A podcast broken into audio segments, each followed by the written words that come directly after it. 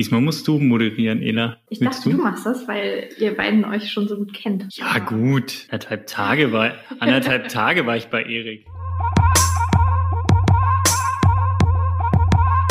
Herzlich willkommen zum Runners World Podcast. Hier ist die 37. Folge.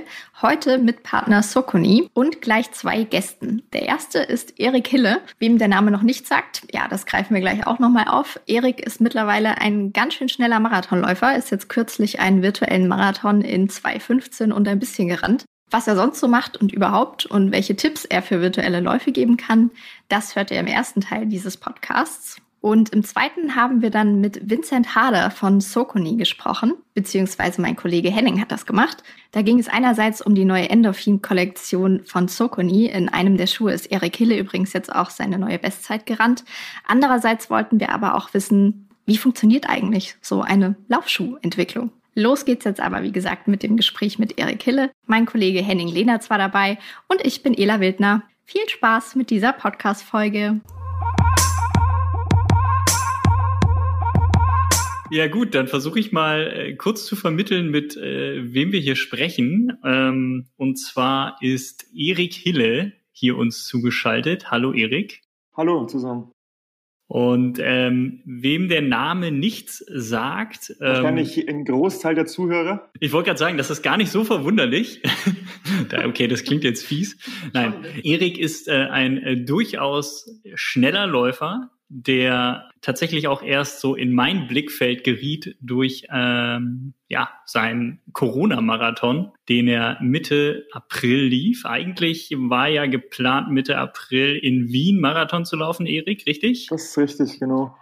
Genau, und weil Wien genau wie alle anderen Marathonveranstaltungen ausfiel, äh, ist der Erik bei sich zu Hause im Dorf Marathon gelaufen. Hartrockhausen, richtig? Nee, nee, Hartrockhausen ist ja Naburg. Sozusagen das Nachbardorf, einfach auf einer, ähm, ja, soweit es ging, verkehrsberuhigten ähm, Strecke, die wir da vorher da anständig vermessen haben. Genau, deswegen sind wir da ein paar Kilometer noch weitergezogen, äh, um da so allen möglichen äh, ja, Risikofaktoren aus dem Weg zu gehen, sage ich mal.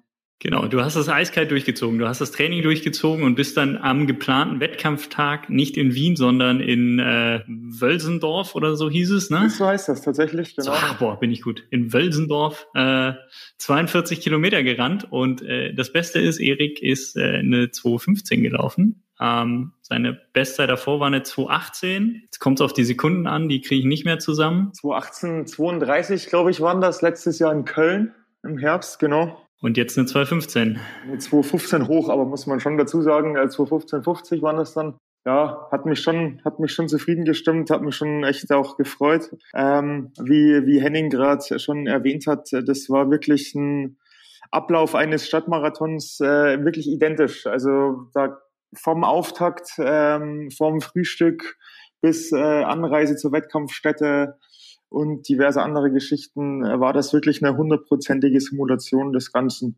Ja. Naja gut, du hattest keine Mitläufer, du hattest quasi keine Zuschauer, aber ansonsten. Das stimmt, das stimmt, ja. Na, aber ich finde es schon, also ähm, was ich daran so genial finde, ist halt, während, während ganz viele andere ja, Profisportler, nicht Profisportler ihr Training zumindest heruntergefahren haben, nicht alle, aber viele, ähm, hast du das knallhart durchgezogen, weil es stand ja schon ein bisschen länger fest, dass Wien eben nicht stattfindet und andere Rennen auch nicht stattfindet. Also hast du das letzte Drittel, die zweite Hälfte ungefähr deines Trainings ähm, mit dem Wissen durchgezogen, dass du nicht bei einem großen Marathon starten wirst. Und ähm, hattest dann aber den Plan, das durchzuziehen. Warum? Kannst du das einmal ganz kurz erklären? Das ist ja schon so ein bisschen, bisschen spannend. Ähm, ja, die Erklärung ist eigentlich relativ einfach. Ähm, also ich, ich bin noch nicht ganz so lange im, im, in dem Geschäft dabei. Also ich bin jetzt mittlerweile 31 Jahre alt und ähm, trainiere jetzt noch nicht so lange äh, vernünftig, also mit Struktur und Plan und äh, ich sage jetzt mal unter mehr oder weniger professionellen Bedingungen. Also ich arbeite nur zwei Tage die Woche, Montag, Dienstag da auf Vollzeit und den Rest äh, ja der Rest ist eigentlich komplett dem, dem ähm, Langstreckenlauf untergeordnet. Ja, Grund war eigentlich dafür, dass, dass äh, mein Trainer und ich der Meinung sind, dass, dass die Entwicklung ja eigentlich noch nicht abgeschlossen sein kann, jetzt nach drei, dreieinhalb Trainingsjahren. Und äh, dementsprechend war es halt für uns auch wichtig, diesen, diesen nächsten Schritt zu gehen, diesen, diesen nächsten Trainingsblock dann wirklich auch zu finalisieren und äh, zu realisieren. Und dementsprechend auch zu sehen, schlägt das denn alles an, klappt das alles so, sind wir im Plan? Und äh, halt einfach diese, ich, ich nenne es immer ganz, ganz, ganz stumpf, so eine, so eine Pyramide, also äh, um diese Basis einfach unten weiter auszuprägen, um halt dann den nächsten Schritt dann ähm, ja auf der Treppe wieder gehen zu können. Also sprich, Gut, das liegt jetzt auch noch äh, in den Sternen. Ähm, ob, ob ein Herbstmarathon statt, stattfinden wird, ja höchstwahrscheinlich ja auch nicht, aber um eben dann einfach dieses Training wieder auf das Frühjahrstraining aufzusetzen, aufzubauen. Und das äh, ja, empfanden wir da beide als richtig und da vor allem auch wichtig. Und dementsprechend äh, haben wir uns dann einfach zu dem, zu dem Entschluss, ja, sind wir einfach zu dem Entschluss gekommen. Ja, es hat ja auch gut funktioniert. Ich meine, wenn man, wenn man in so einem Probewettkampf dann eine, eine, eine Bestzeit läuft, äh, so eine starke Zeit, mit der man dann ja plötzlich, ich sage jetzt mal aus der erweiterten deutschen Spitze schon in die deutsche Spitze hineinläuft und die Leute einen dann ein bisschen auf dem Schirm haben, das ist ja, ist ja schon ein gewaltiger Schritt. Also drei Minuten muss man erstmal, muss man erstmal schaffen, gerade wenn es eben kein richtiger Wettkampf ist, wobei du ja sagst, es fühlte sich so an wie ein, wie ein richtiger Wettkampf.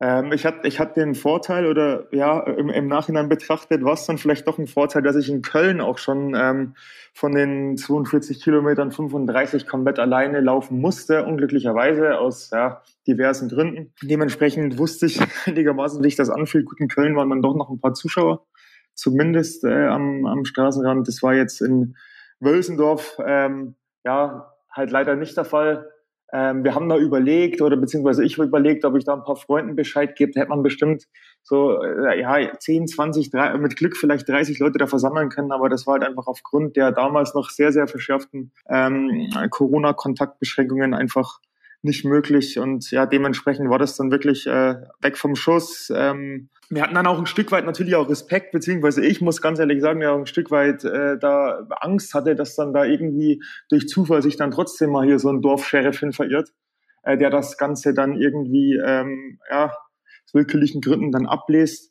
Aber das kam dann Gott sei Dank nicht so. Und ja, dementsprechend, ja, cool, passt. Das, das wäre echt krass. So bei Kilometer 41 kommt dann der Polizeiwagen und hält einen an. Ja, also das war wirklich so und das hat man vorher auch echt durchgesprochen, dass, dass da meinte halt dann mein, ich muss dazu sagen, mein, mein, mein Trainer ist äh, mein Vater ähm, und der meinte dann vorher direkt, also sollte das irgendwie so weit kommen, dann, dann äh, musst du durchziehen und ich versuche das halt dann irgendwie ja zu regeln. Ne? Also, also, hat dein Vater gesagt, du sollst vor der Polizei wegrennen. Habe ich das gerade richtig verstanden? Ähm, ja, et etwas Äpple. ähm, ich sage jetzt mal knallhart, hat er ich, ich würde behaupten, das hätte Erik auch geschafft. Ja, oh Gottes Willen. Nee, das war, das wäre das einzig legitime Mal meines Lebens, wo mir mein Vater wahrscheinlich diese Empfehlung äh, gibt. Renn von der Polizei davon. Ja. Ähm, jetzt muss man so ein bisschen aufklären, ähm, dass im Zuge dessen wurden wir ja auf dich aufmerksam, also im Zuge dieses äh, echt tollen Ergebnisses, der echt tollen Zeit wurden wir dich, auf dich aufmerksam und äh, kurz darauf habe ich dich zu Hause eben in Naburg besucht. Das liegt in der Oberpfalz, oh, hoffe ich. Genau. Ich mich jetzt. Genau.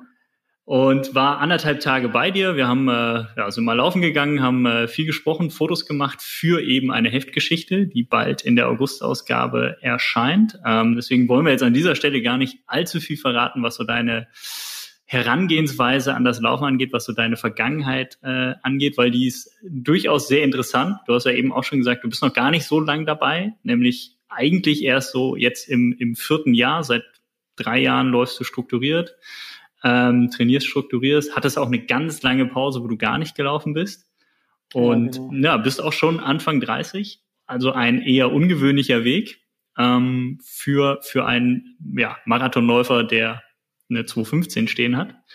Und wie das genau ablief, deine, dein, dein, dein Lebensweg bis, bis heute, ähm, das kann man dann eben bald in der August-Ausgabe nachlesen.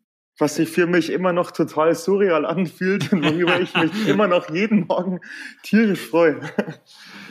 Äh, ja, das, das, das äh, bekam man auf jeden Fall mit, dass du dich darüber freust. Aber für uns ist es ja auch cool, mal ähm, ja dich da kennenzulernen, dich begleiten zu können. Und ähm, jemanden zu porträtieren, der einen etwas ungewöhnlicheren Weg gegangen ist und äh, ja, ein bisschen was anderes auch zu erzählen hat als die klassische Leichtathletik-Vergangenheit mit äh, eben Leichtathletikverein ab, keine Ahnung, ab dem zehnten Lebensjahr bis dann eben heute ähm, mit dem, mit dem klassischen Weg über Mittelstrecke, Langstrecke auf der Bahn und äh, ja. Aber, aber können wir nicht schon mal so ein bisschen was verraten? So ein bisschen was verraten? Du bist neugierig, ne? Okay, was möchtest du denn wissen? Ich weiß, ich weiß ja schon alles. Also ich, ich bin ja derjenige, der, der, der Erik besucht hat und äh, jetzt so tut, als wäre er total interessiert und investigativ nachfragen. Ähm, dabei weiß ich schon eigentlich alles. Jetzt musst du fragen, Ela. Ach, das ist jetzt aber schwierig. Dann vielleicht, ich weiß nicht, ob das spektakulär ist, aber wie es dann dazu kam, dass du dann äh, zum Marathonläufer wurdest, so irgendwie ganz plötzlich. Ähm, äh, Be Bezug jetzt meinst du Bezug auf Laufen oder Bezug auf die auf die Strecke, auf die Streckenwahl, sage ich jetzt mal? Äh, beides. Okay, Bezug auf die Streckenwahl ist so, ähm, ja, also für für für unten herum, also für die für die Unterdistanzen, also die Geschwindigkeit, die kriege ich nicht mehr her. Also das das das merke ich auch, fällt mir auch echt schwer. Ich war heute Morgen seit langem mal wieder auf der Bahn. Das hat sich heute Morgen mal wieder so ergeben, aufgrund dessen, weil bei uns in Bayern heute ein Feiertag ist. Ähm, äh, ja, für untenrum, da, die, die Geschwindigkeit, die ist einfach nicht mehr, die ist nicht mehr herzustellen. Das glaube ich auch, dass das so ist. Ich meine, ich, ich halte es für realistisch, noch, noch mal eine gute 10 Kilometer Zeit zu laufen. Aber alles, was da drunter, da, äh, ähm, alles, was da drunter führt, das wird, das wird wirklich, wirklich schwierig und hart. Ja, und der Grund, warum ich wieder anfing äh, mit dem Laufen, also das ist wirklich, da würde ich dann wirklich aufs Heft verweisen, weil das ist wirklich eine tierisch, eine tierisch lange Geschichte. Ja, und, äh, in der Tat. An die ist jetzt nicht so schnell in, in, in, in Worte äh, zu fassen, äh, würde ich mich schwer tun mit.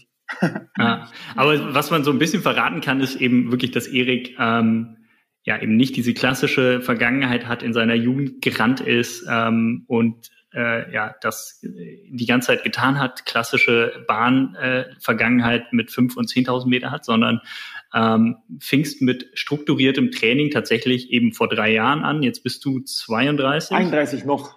noch. 31 noch. Und das ist dann natürlich schon so ein Alter, wo man genau das, was Erik gerade gesagt hat, äh, was einem dann nämlich schwerfällt, wirklich nochmal richtig schnell zu werden. Ähm, nun ist Erik alles andere als langsam, aber ähm, ja, eine 28er Zeit über 10 Kilometer zu laufen, wird, glaube ich, ganz, ganz, ganz zu schweigen von einer, von einer Zeit. Ich meine, sowas wie beispielsweise jetzt so, wovor ich einen Höllenrespekt habe, sind so 1500 Meter Geschichten da, nicht, also unter vier oder so. Also muss ich ehrlich sagen, traue ich mir gar nicht zu. Ähm, das aber das, ja auch nicht. Na, ist auch jetzt auch nicht das, das Problem, genau. Also, ähm, also ich hatte heute Morgen hier wieder so 2000er, 1600er, halt eher dann so Bahntraining für Langstreckler, sage ich mal. Und das ist schon was, was mir wirklich wehtut. Aber ähm, das ist dann noch, glaube ich, ähm, für mich deutlich ja, einfacher darzustellen, äh, als jetzt hier solche, solche richtige 300 Meter Milchsäure-Angriffsläufe. Ähm, genau. Was, was aber tatsächlich, also du hast äh, tatsächlich sehr viele lustige Anekdoten äh, zu erzählen, ähm, von denen ich auch versuche, so viele wie möglich in dem Porträt eben unterzubringen über dich. Aber eine Sache äh, kann man ja jetzt schon mal erzählen. Du meintest, dein Vater ist dein Trainer und ähm, ihr habt ja auch so eine kleine Wette laufen, ähm, wo du jetzt schon mal in Vorleistung gegangen bist letztlich und zwar die mit dem Vespa-Roller. Vielleicht magst du es selber erzählen, bevor ich ja, genau. Äh, der, der, der, die Vespa oder der Vespa-Roller, genau. Ähm, ja, das liegt jetzt schon ein ganz paar Jahre zurück, also so ungefähr zehn. So, ähm, ich war damals, was ich heute immer noch nicht bin, muss ich ehrlich sagen, aber natürlich alles reduziert, dem Alkohol nicht so ganz abgeneigt und da war auch so eine kleine Familienfeier und so und wir waren halt da ja, hatten da Spaß und, und, und, und, und hatten halt auch schon ein paar, paar Bier getrunken und so. Und irgendwie sind wir da eben aufs, äh, auf zehn Kilometer Straßenlauf gekommen und äh, haben da draußen rumgescherzt noch mit, mit, mit Bierchen in der Hand und so. Und dann meint der Vater dann so, ja, wenn, wenn, wenn du anständig trainierst, dann, äh, dann ähm, schaffst du das auch noch unter 30, ne? Und dann ich sag's, ja, völlig, völlig ausgeschlossen. Also das halte ich halt wirklich für total ausgeschlossen. Und dann äh, kam eben ähm, ja, kam das eine zum anderen und er sagt halt, wenn du noch mal unter 30 läufst, kriegst du eine Vespa von mir. Und die kannst du dir aussuchen. Also äh, kannst du dir tatsächlich aussuchen. Ja, jetzt ähm, ist es zehn Jahre später. der Fall, dass ich mir das, ähm, muss ich sagen, jetzt vor allem vor Wien hätte ich mir das, also vor Wien sage ich, ich sage falscherweise vor Wien, vor Wölsendorf hätte ich mir das tatsächlich zugetraut. Also der Aufbau war eigentlich so, dass wir gesagt haben, wir laufen zehn Kilometer in Dresden, ähm, dann ein Halbmarathon in Prag und dann der, der Abschluss halt der, der Marathon in Wien. Und ich fühlte mich echt gut und die Trainingswerte, die die kann man sich ja auch einiges von ableiten. Und ich war der Meinung, die zehn Kilometer unter 30, das ist jetzt, das schaffe ich, das ist machbar. Und ähm, dann, dann kann ich endlich das Moped fahren. Ja, jetzt kam halt wieder Corona. Also das ist wieder, das ist ein Krampf, aber es kam halt wieder jetzt was, was dazwischen. Ne, äh, ich meine, Corona hat mich jetzt schon diesen Wien-Marathon gekostet. Ähm, und, und dann war eben so mein Ansinn, jetzt habe ich nicht auch noch Bock, jetzt noch mal ein Jahr länger auf dieses Moped zu warten, weil kommt vielleicht ein guter Sommer oder weiß der Geier.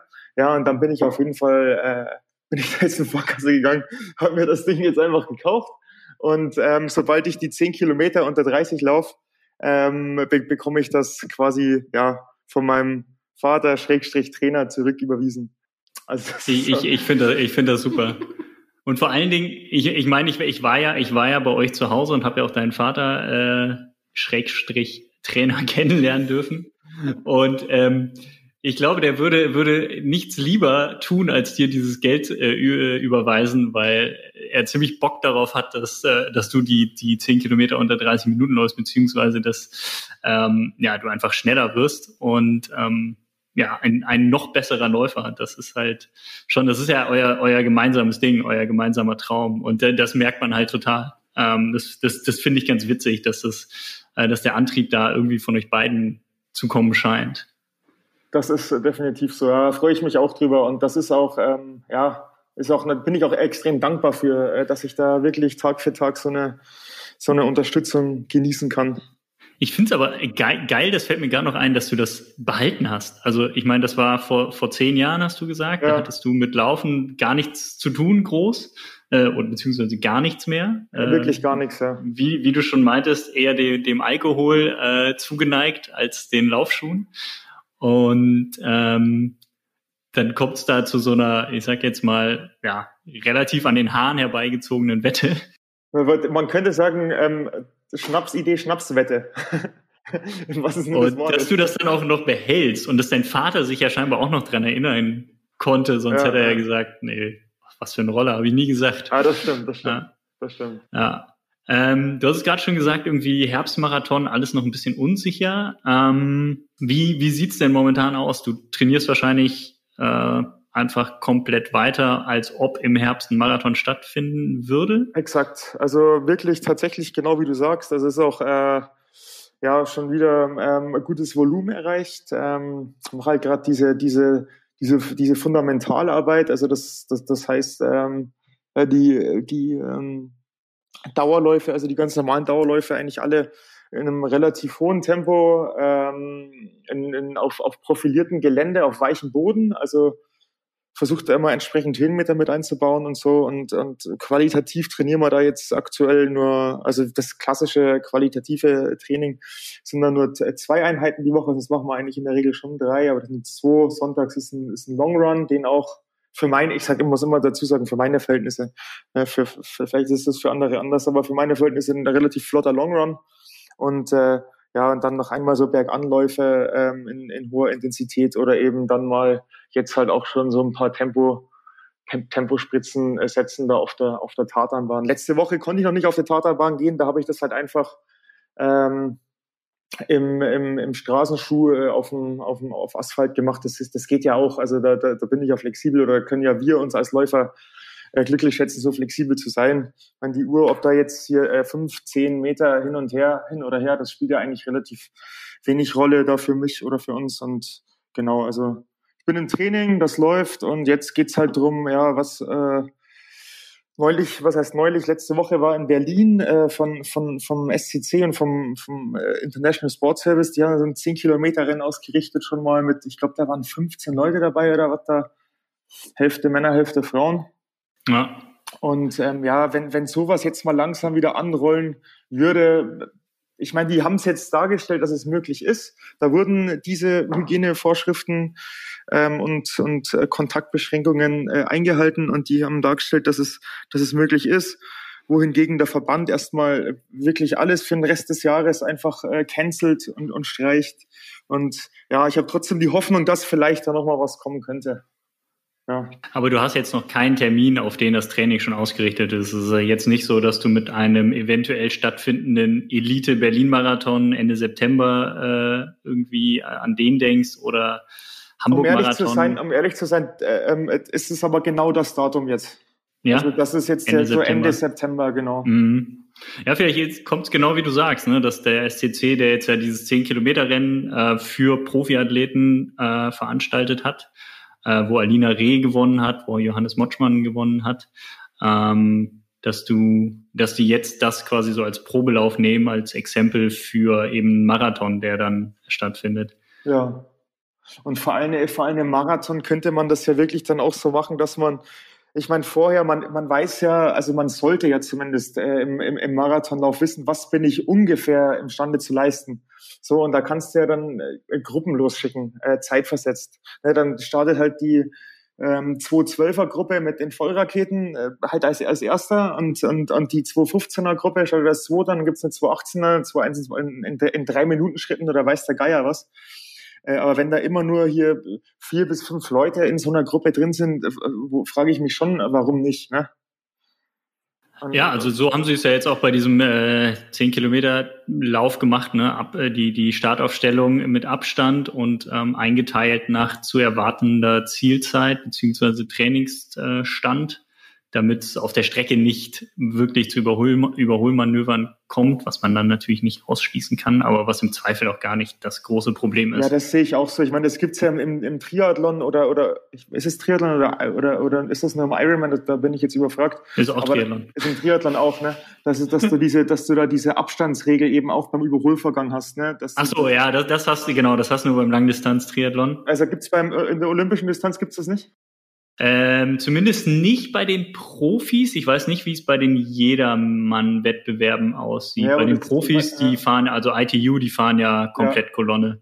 Und ach so, okay, guck, das wusste ich jetzt nicht. Aber jetzt hier, jetzt hier wirklich die, die Eisenmänner, ähm, die müssen ja beim Überholvorgang immer diesen Abstand halten und in, in, in diesem gewissen Zeitfenster. Und ich meine, das sind auch Regeln, die man, äh, finde ich, schon auf einer, auf einer breiten Straße ob es jetzt dieses, äh, wie hieß der, wie heißt der Flughafen da in Berlin, der äh, Tempelhofer Feld oder was da?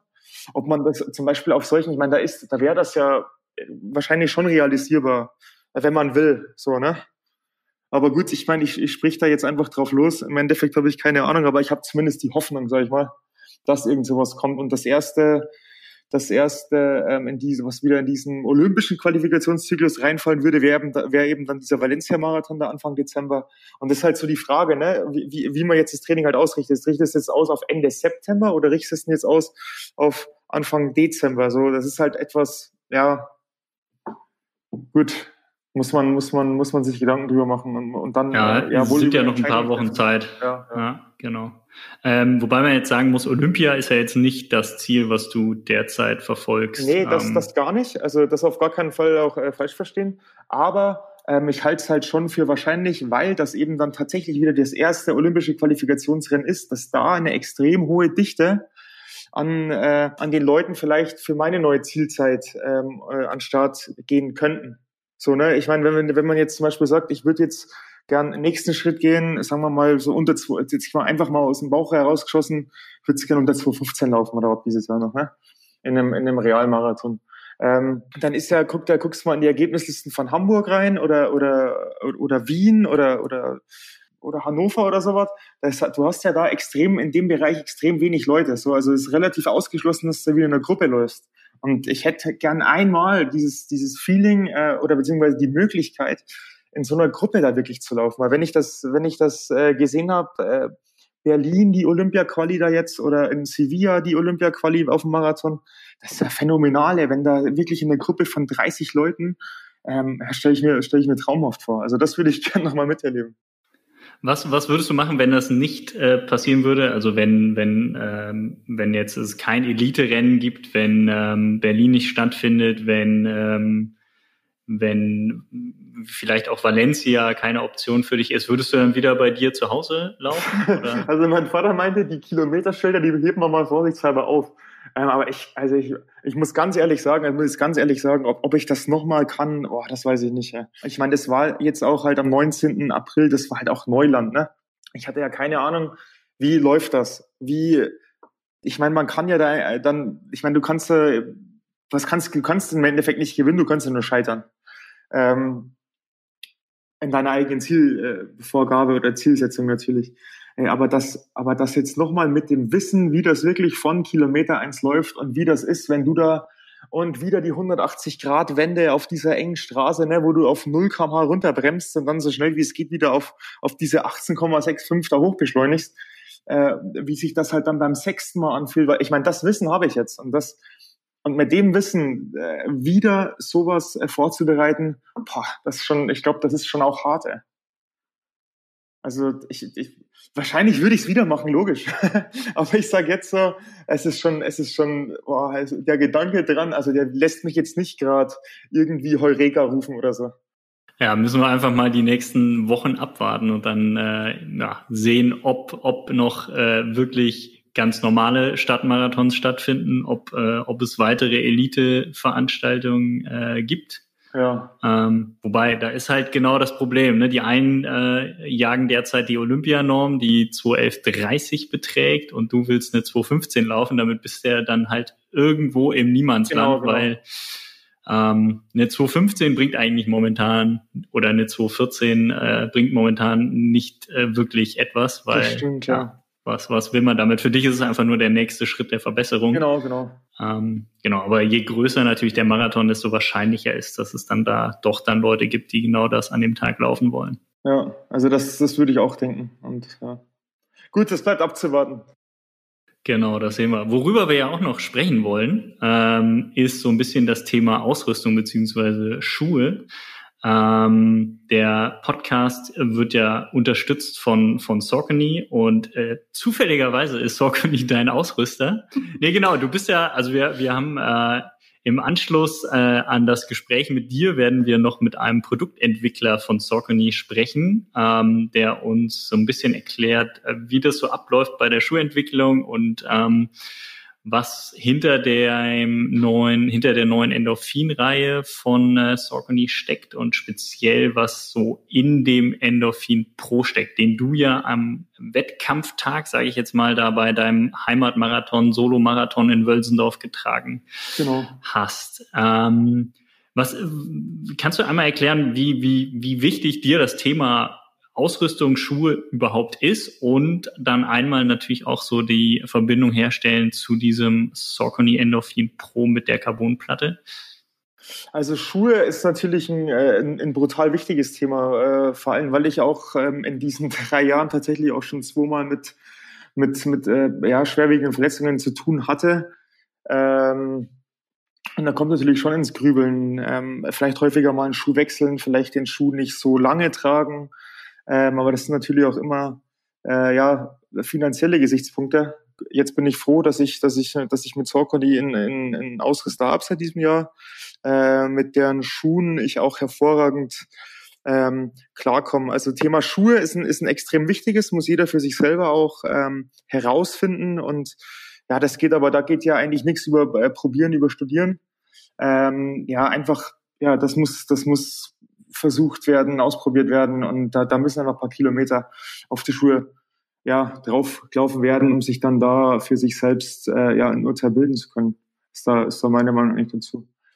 Der Endorphin Pro, ähm, das ist eine, ja, ist halt, ist ein Wettkampfschuh, ist, eine, ist halt eine richtige Wettkampfrakete. Ist jetzt der, der erste Schuh von Saucony, der eben auch mit dieser Carbonplatte ausgestattet ist, die ja gerade so massiv hyped und, und, und durch die Decke geht.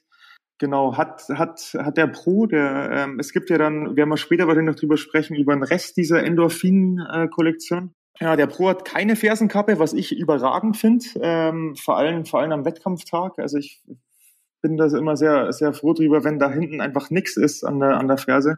Das mögen andere wieder anders sehen, aber wie gesagt, da geht's dann auch wieder darum, muss jeder für sich selber rausfinden. Was findest du, was findest du daran so gut, wenn der, der Schuh keine harte Fersenkappe hat? Dass ich da, dass ich halt da wirklich frei, also komplett frei bin. Also dass die, dass die Ferse da, ich meine, man in der Fersenkappe, die spürt man ja schon. Also ich spüre eine Fersenkappe schon. Wo der jetzt keine hat, das, ja, ich fühle mich dadurch halt einfach ja frei und da kann an der, da kann an der Ferse nichts nichts reiben. Ich habe ein relativ prominentes Fersenbein und und ähm, für mich fühlt sich das einfach auch besser an und, und freier. Und und ich glaube, diese diese dieses Gefühl, dieses freie Gefühl ist dann wahrscheinlich auch wichtig, um, um Bestleistungen bringen zu können. Und äh, du hast es, du hast es gerade gesagt, so irgendwie äh, Carbon-Schuhe äh, boomen gerade ziemlich. Irgendwie ganz viele Hersteller bringen ähm, bringen Schuhe mit einer Carbonplatte in der Mittelsohle raus. Hast du da schon Erfahrung mit anderen Modellen gemacht? Und wie würdest du das so vergleichen? Also wie wie wie ähm, wie gut hat hat Saucony das ganze ganze gelöst? Ähm also Saucony ist ja erst seit 2020 jetzt hier quasi mein Partner. Vorher, also 2019, habe ich eigentlich alles in dem ähm, Next Percent, also den Vaporfly äh, Next Percent ähm, gemacht. Ähm, wenn man das jetzt mal so ein Stück weit vergleichen will, ist der Nike eine Tendenz weicher, also trotzdem nochmal eine Tendenz weicher, also allgemein im Dämpfungsverhalten. Ähm, Saucony ist da etwas mehr Schuh. Also ich würde sagen, ja, etwas mehr Schuh. Also nicht so schwammig. Es ist es ist deutlich agiler.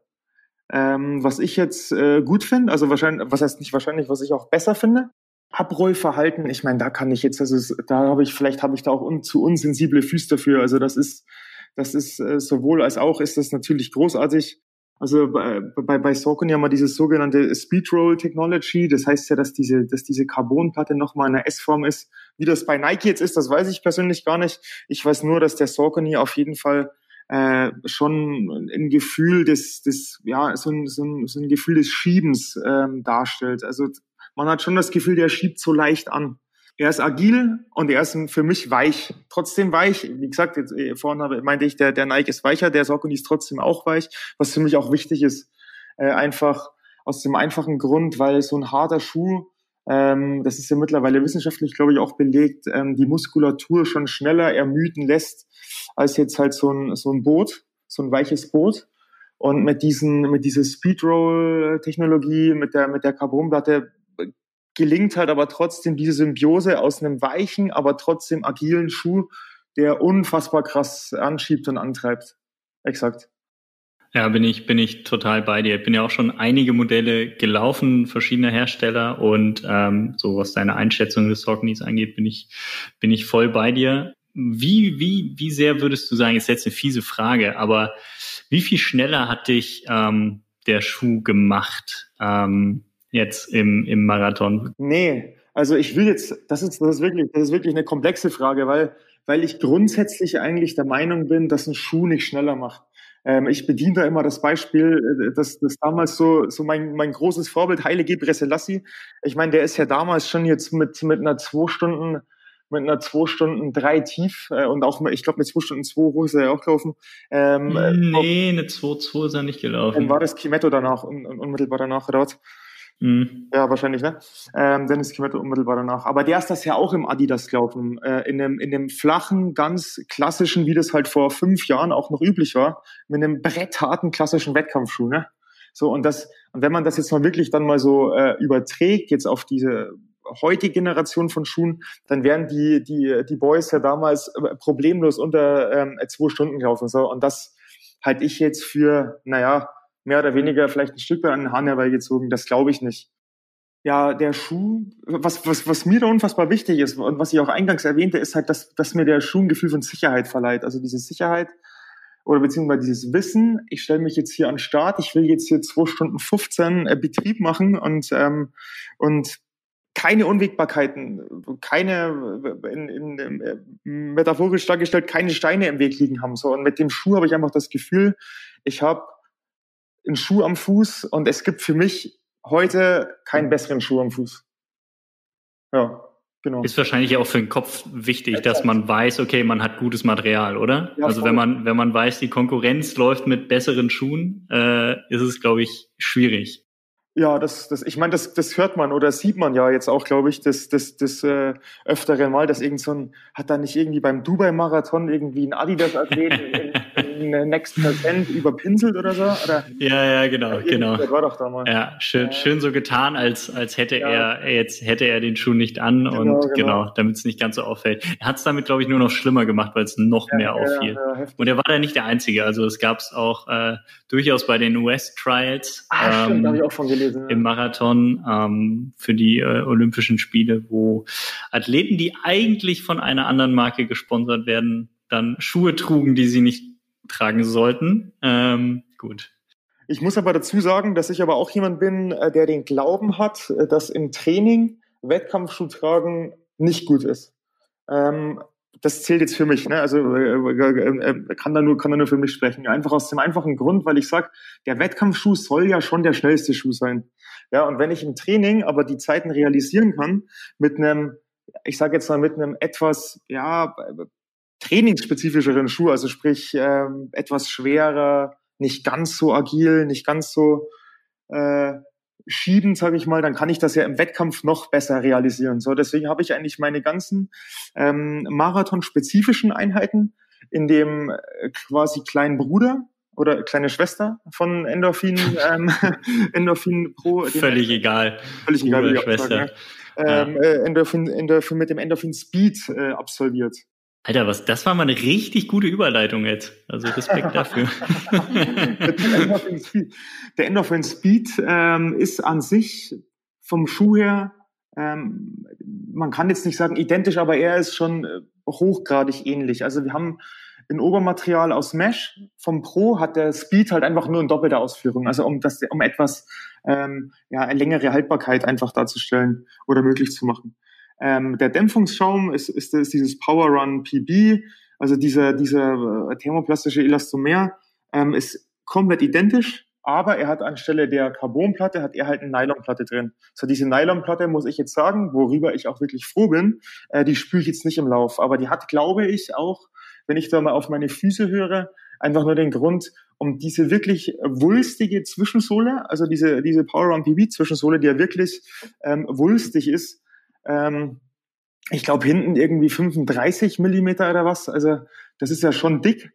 Ähm, aber um das halt, um den halt trotzdem so eine gewisse Stabilität zu fallen, um den nicht so ein, so so ein Schwamm draus zu machen. Ja, genau. Der Speed noch, ich meine, Henning, du bist dann auch gelaufen, ne? Ich bin, ich bin, genau, ich bin alle Schuhe gelaufen der ganzen Serie. Es gibt ja noch den Endorphin Shift, der ja doch grundsätzlich anders ist, äh, anderes Mittelsohlenmaterial. Ähm, aber, aber auch eben diese Speedroll-Technologie mit der Rocker-Konstruktion. Aber ähm, genau, ich bin auch den, den, den äh, Speed eben mit der Nylon-Platte gelaufen, den, den Pro mit der Carbon-Platte und ähm, ja, finde die, finde die schon ziemlich gelungen. Also ich bin ja äh, ein bisschen langsamer als du. Nicht, nicht mal dein Marathon-Wettkampftempo bin ich äh, über fünf Kilometer jetzt vor kurzem gelaufen, was für mich dann eine Bestzeit war. Aber ähm, es hat schon Spaß gemacht in dem, in dem, in dem Pro, weil ja, der hat sich halt echt gut, äh, gut angefühlt, genau wie du auch gesagt hast. Er schiebt halt so ein bisschen und ähm, ist weich, ist gedämpft und ähm, trotzdem hat man das Gefühl, es geht nach vorne. Ja, ja, und, und dieses Ohr, dieses, dieses Ohrmaterial, also ich glaube, das ist ja so ein, ja, ein, jetzt ein Saucony-spezifisches Mesh. Ähm, ja, das geht, das geht da. Ich war noch nicht barfuß drin, aber könnte mir vorstellen, dass das geht. Ähm, umschmiegt den, den Fuß echt, ja, wunderbar. Also da, da gibt's gar nichts, da gibt's keine Reibepunkte, der hat ja auch keine Nähte, die da irgendwo reiben könnten und, und so zu irgendwelchen Schwielen oder Blasen da führen könnten. Also hat er ja gar nicht. Aber worauf ich jetzt am Anfang habe ich mit den Gedanken nicht, nicht komplett zu Ende geführt. Also, dass ich den Pro, also den, den wirklich, dass das die Wettkampfrakete, die ich dann auch im Marathon lief. Also die bin ich dann tatsächlich auch erst vor dem Marathon nur zweimal ähm, gelaufen, einfach um halt ne, äh, den halt mal angehabt zu haben. Ne? Sonst, wie, wie, wie eingangs erwähnt, äh, für die marathonspezifischen Einheiten eigentlich alles in dem Speed. So, jetzt muss man, äh, muss ich dazu sagen, dass der Speed halt äh, für so einen Lightweight-Trainer, also ich bin mit dem, kann ich im, durch, durchs Trainingstagebuch äh, nachvollziehen, äh, in dem, in dem Endorphin Speed äh, tatsächlich äh, über 700 Kilometer gelaufen. Und das ist schon außergewöhnlich viel für so ein, für so ein Leichtgewicht-Trainingsschuh, ja, der ja auch ein Stück weit trotzdem Wettkampfcharakter hat. Ja, vor allen Dingen mit der weichen Mittelsohle, ne, da, da hat man ja eigentlich immer so die Einschätzung, okay, je weicher die Mittelsohle, desto, desto weniger haltbar. Das ist ja wirklich schon eine Menge. Und du bist jetzt auch nicht der leichteste Läufer. Also ich meine, du bist halt einfach groß. Ähm, von daher genau. bringst du ja dann auch eine gewisse, äh, gewisse Belastung mit auf den Schuh. Ja, ja, doch, würde ich, würde ich auch so sagen. Und ähm, das hat mich echt beeindruckt. Also diese, diese Langlebigkeit, das ist schon was, wo ich sage, wow. Ja, ich kann nur so viel sagen. Also ich fahre mit dem Pro gut, ähm, macht mir Spaß. Den Speed, das ist der, mit dem ich halt wirklich meine qualitativen Trainings absolviere. Und der Shift, das ist halt äh, ja, so, so, ist so ein All-Day-Trainer, äh, wie, wie man da immer so schön sagt heutzutage. Also einer, den kannst du halt anziehen, wenn du chillen gehst, ähm, aber den kannst du auch anziehen, wenn du ja, etwas schärfer gehst, der hat auch diese Speedroll-Technologie integriert. Äh, Dämpfungsschaum ist ein anderer, das ist ein klassischer EVA-Schaum, das ist bei Saucony der Power Run. Ähm, was heißt klassisch, ist jetzt falsch, ein modifizierter EVA-Schaum. Ähm, der ist, das ist ein, das ist ein, du bist jetzt auch schon gelaufen, das ist ein weicher, das ist ein, ein, ein wunderbar weicher Schuh, äh, relativ schwer, wo ich jetzt wiederum sage, finde ich gut äh, für einen Trainingsschuh. Und ja, genau. Also das Thema, das Thema, Thema Schuhe ist für dich eigentlich kein Thema, weil du bist gut ausgestattet. Ich merke das schon. äh, nee, die sind, ja, das ist, da, ich, ich, ich habe da auch immer, also so, als ich halt dann noch niemanden hatte, äh, ich war da nie auf eine Marke so festgelegt, also als ich noch keinen Ausrüster hatte und da immer von, von allen, ich meine, ich will da auch nichts, ich will nichts, nichts verteufeln oder, oder, oder auch nicht schlecht reden, weil das wäre ja falsch. Ich meine, das sind ja, da steckt ja überall so viel Forschung und Entwicklung drin äh, heutzutage und so viele ähm, ja, Test, Testkilometer, die ja auch, ich meine, Saucony, da weiß ich jetzt nur, die hatten 25 von dem Endorphin Pro, also von dem Wettkampfschuh, 25 Prototypen. Ähm, das finde ich schon enorm und das zeigt mir dann auch, ja, das ist jetzt nicht nur irgendwie ja ein Schaft, wo eine Sohle drunter ist, sondern das ist im Endeffekt ist das Hightech und äh, ja, wahrscheinlich dann schon einer der neben dem Training natürlich, äh, wichtig zu betonen, neben dem Training wahrscheinlich schon auch einer der wichtigen Stellschrauben, um dann am Wettkampftag da ja, bestmögliche Leistung zu erbringen. Ja, du kannst auf jeden Fall froh sein, ähm, dass du, dass du den Saucony laufen kannst, würde ich sagen. Also es gibt ja ganz, ganz viele Hersteller, die jetzt mit Carbon-Sohlen, nee, mit Carbon-Schuhen, Carbon-Plattenschuhen auf den Markt drängen, sage ich mal, und da einiges aufzuholen haben. Äh, und die Konzepte sind durchaus unterschiedlich. Also es ist einfach nicht einfach nur ein Laufschuh mit einer Carbonsohle drin. Und ich würde sagen, das gelingt manchen besser als anderen. Ähm, da werden wir hier an dieser Stelle im Podcast in den nächsten Wochen sicherlich auch nochmal drauf eingehen, wenn wir denn dann alle Schuhe ähm, durchgetestet haben. Es sind noch nicht alle in der Redaktion angekommen, aber es sind äh, viele schon da und bei vielen fragt man sich eher ernsthaft so, okay, wer soll das wirklich laufen, weil die Teile dann teilweise sehr, sehr extrem sind und sich nicht mehr wirklich wie ein Laufschuh laufen und eine ganz, ganz spitze Zielgruppe haben dann nur noch. Und äh, das finde ich ist bei, bei dem Saucony Pro jetzt vor allen Dingen eben nicht der Fall. Also der läuft sich in meinen Augen wie ein Laufschuh mit dem ja, gewissen genau. Extra. Das, das finde ich, ähm, das finde ich wichtig. Äh, das finde ich eben auch wichtig, dass es halt noch Schuh ist und nicht irgendwie ja eine Springfeder mit mit mit äh, mit mit noch mit noch mit noch irgendwelchen eklatanten Lufteinschlüssen oder so, die das alles dann nochmal und nochmal weiter vorantreiben und nochmal weiter vorantreiben und so, weil äh, das ist ja gerade das, was ja auch das das das äh, ja das Wunderbare an, an unserem Sport da ist, ne, dass eben eigentlich das nicht so hoch komplex ist, wie jetzt äh, sich eine anständige Zeitfahrmaschine äh, für einen Ironman zu konstruieren oder so. Ja, na genau. Es zählt eigentlich das, was zählen soll, nämlich der Athlet und äh, die Ausrüstung spielt nur eine Nebenrolle. Und das äh, ist beim Laufen auf jeden Fall, äh, finde ich, einfach so, so die Komponente, die das Ganze ehrlich macht.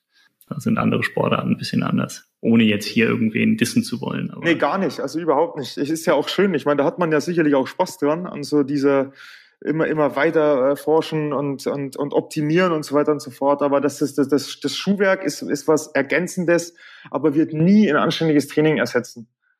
Ähm, ja. So sieht das aus. Also ich traue mich ja eigentlich gar nicht mehr, irgendwas zu Ach, fragen. Ela, du bist auch da. Ich, ich bin noch da. Ich überlege die ganze Zeit, weil ihr habt ja quasi schon alles besprochen bei eurem Porträttermin. Aber vielleicht ist mir noch was eingefallen. Oh Gott, jetzt kommt die Frage, die ich nie gestellt hätte wahrscheinlich. So Und auf die so. ich keine Antwort habe. Genau. ich weiß nicht, vielleicht versuchen wir es mal. Ähm, das Stichwort virtuelle Läufe, die sind ja gerade ganz, ganz groß und es gibt sie überall. Und boah, hey, jetzt tut, tut hier mein Was Kollege denn? so, als Was würde er denn? einschlafen. Ich wollte eigentlich nur fragen, ob Erik da jetzt irgendwie coole Motivationstipps hat, ob man sich vielleicht vorstellen soll, vor der Polizei wegzurennen oder so. Oder Ach stimmt, weil er, weil, weil er selber seinen virtuellen Lauf hatte und Und das ziemlich erfolgreich über die Bühne gebracht das ist hat. eine sehr gute Frage. Erik, deine Motivationstipps für alle, die dich nachahmen wollen. Okay, Motivationstipp. Jetzt muss ich mir Zeit erschleichen. Nein, Spaß. Also ich habe, ich habe, äh, ich sage jetzt mal erstmal meine Motivation, dann vielleicht noch mal eine, eine allgemeine Motivation. Also meine Motivation äh, ist, ist ganz klar, ähm, ja der Traum vom, vom Nationaltrikot. Also der Traum, eine, eine, eine Norm für, ein, für eine Europameisterschaft zu laufen. Das wäre jetzt 2022 äh, in München, diese, diese Marathonnorm da zu unterbieten. Das ist was, was mich täglich antreibt, also wirklich, wirklich täglich. Ähm, eine andere Motivation für mich persönlich ist der Gedanke an ähm, ja, den einen oder anderen, der, der auch offenkundig äh, kommuniziert, äh, dass, dass ich das alles nicht drauf habe. Das ist auch was, was mich wirklich anschiebt. Und ähm, was mich noch anschiebt, ist immer so ein Gedanke äh, an E10, wo ich noch nie war. Aber ich stelle mir das vor, dass die Boys und Girls da unfassbar hart arbeiten, dass die da ähm, wirklich einfach hart trainieren und ähm, dass ich den Glauben habe, dass das hier auch geht. Und dass ich. Äh, So, ich dachte, jetzt kommt, ich will da auch unbedingt hin und ja, das ist das. Da, da so bin ich mir noch gar nicht so sicher, um ehrlich zu sein, ob ich da, ob ich da, ob ich dahin möchte. Ich weiß es nicht. Das ist, ich, ich merke nur immer, ich muss, um ganz kurz einen Exkurs. äh, Ich sehe halt nur immer, wenn ich, dass da, was da los ist. Jetzt, was da beispielsweise Dezember, Januar, Februar, bis es, bis, bis die Pandemie ausbrach, äh, was da los war, da sage ich so, da weiß ich nicht, ob ich Teil dessen sein möchte.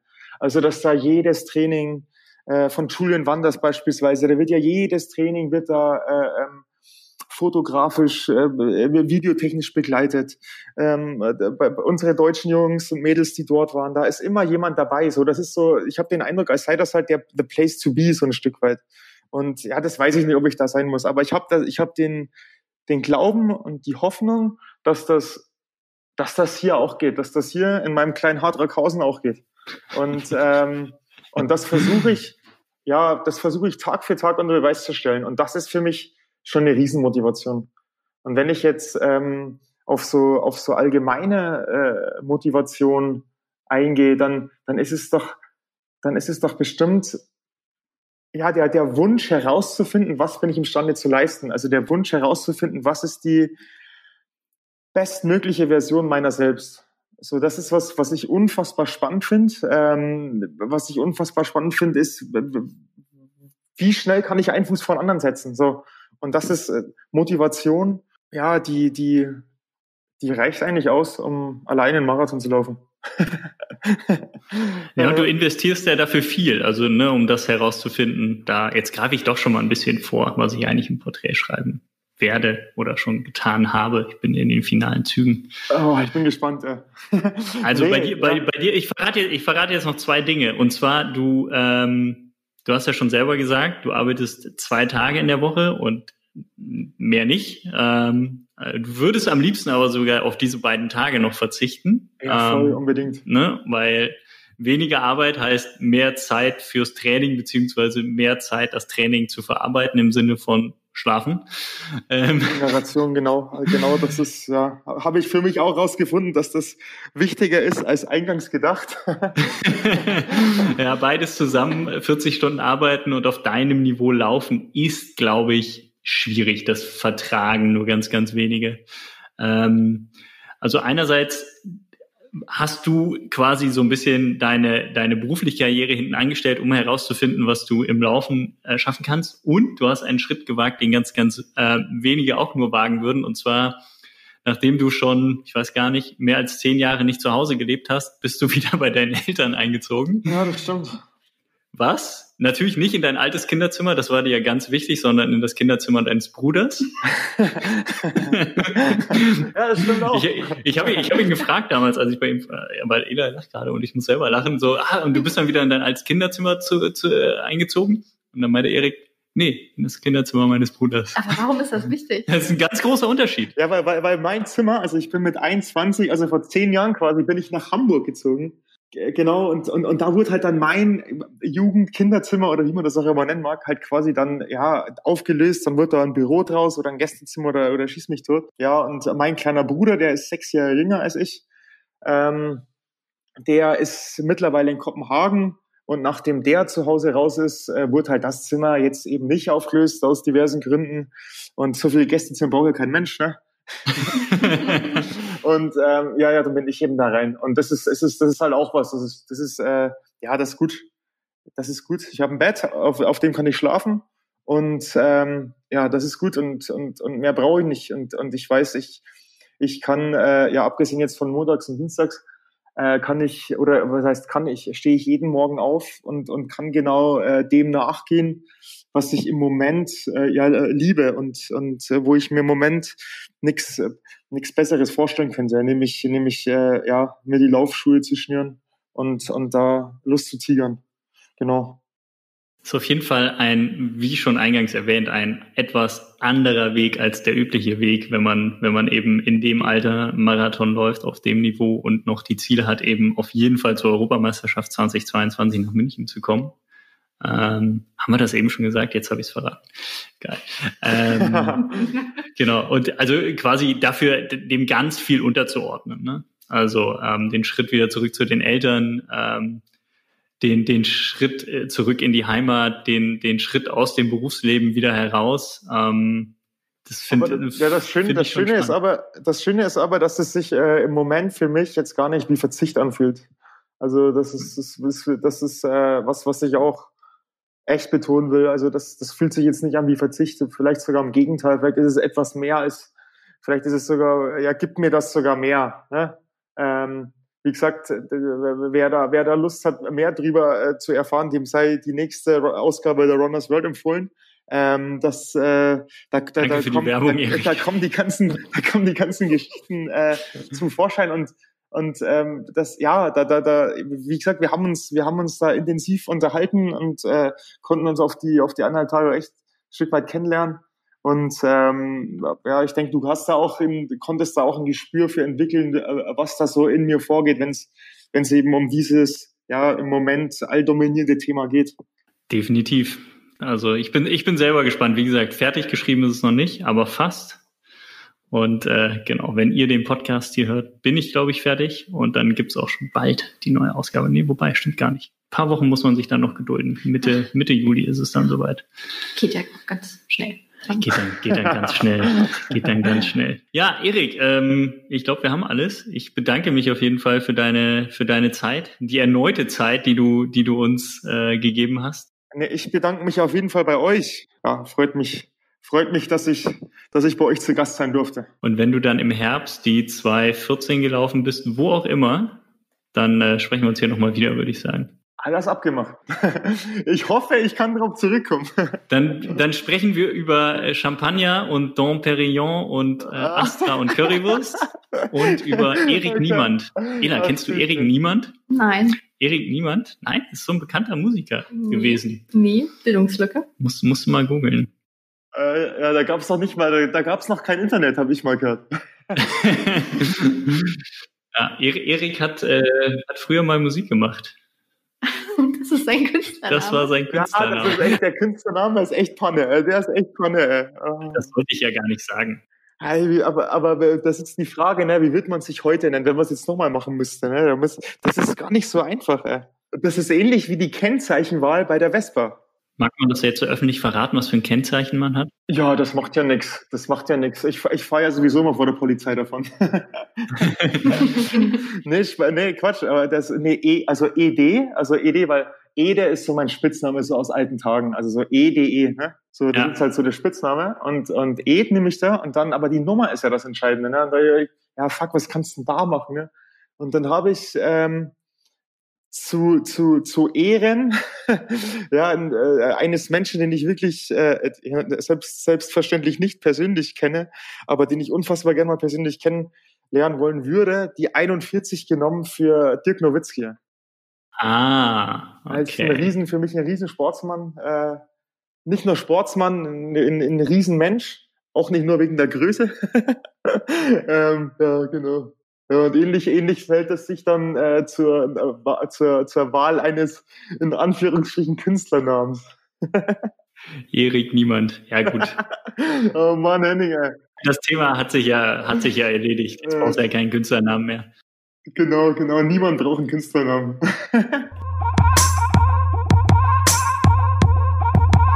ja, herzlich willkommen. Wir ähm, sitzen hier mal wieder in unserem Podcast-Aufnahmestudio. Und ähm, diesmal haben wir einen Gast von Saucony dabei, und zwar äh, Vincent Harder. Der ist bei Saucony als Product Line Manager tätig und verantwortlich für den europäischen Markt. Und ähm, mit ihm möchten wir heute so ein bisschen über Laufschuhe natürlich sprechen, über die Entwicklung von Laufschuhen vor allen Dingen. Und ähm, da ist meine erste Frage an Vincent was überhaupt sein Job als uh, Product Line Manager ist. So, hello, Vincent. Nice that you're here. Hello.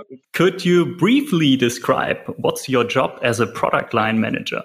Um, yes. Um, so I'm Product Line Manager for uh, the EMEA for Europe, uh, and I work together with the product team from Saucony, which is based in the US in Boston. And my main job is to make sure that all the products that are uh, developed uh, in the US they fit here in the European market as well. Uh, or turn it around. Uh, it's up to me to identify what the needs for our markets are and make sure that the US team can work with that and fulfill that need and develop products that uh, could work over here because we know that some some products work well in a certain area uh, or a certain region in in the world, but in other uh, in other regions it might be different.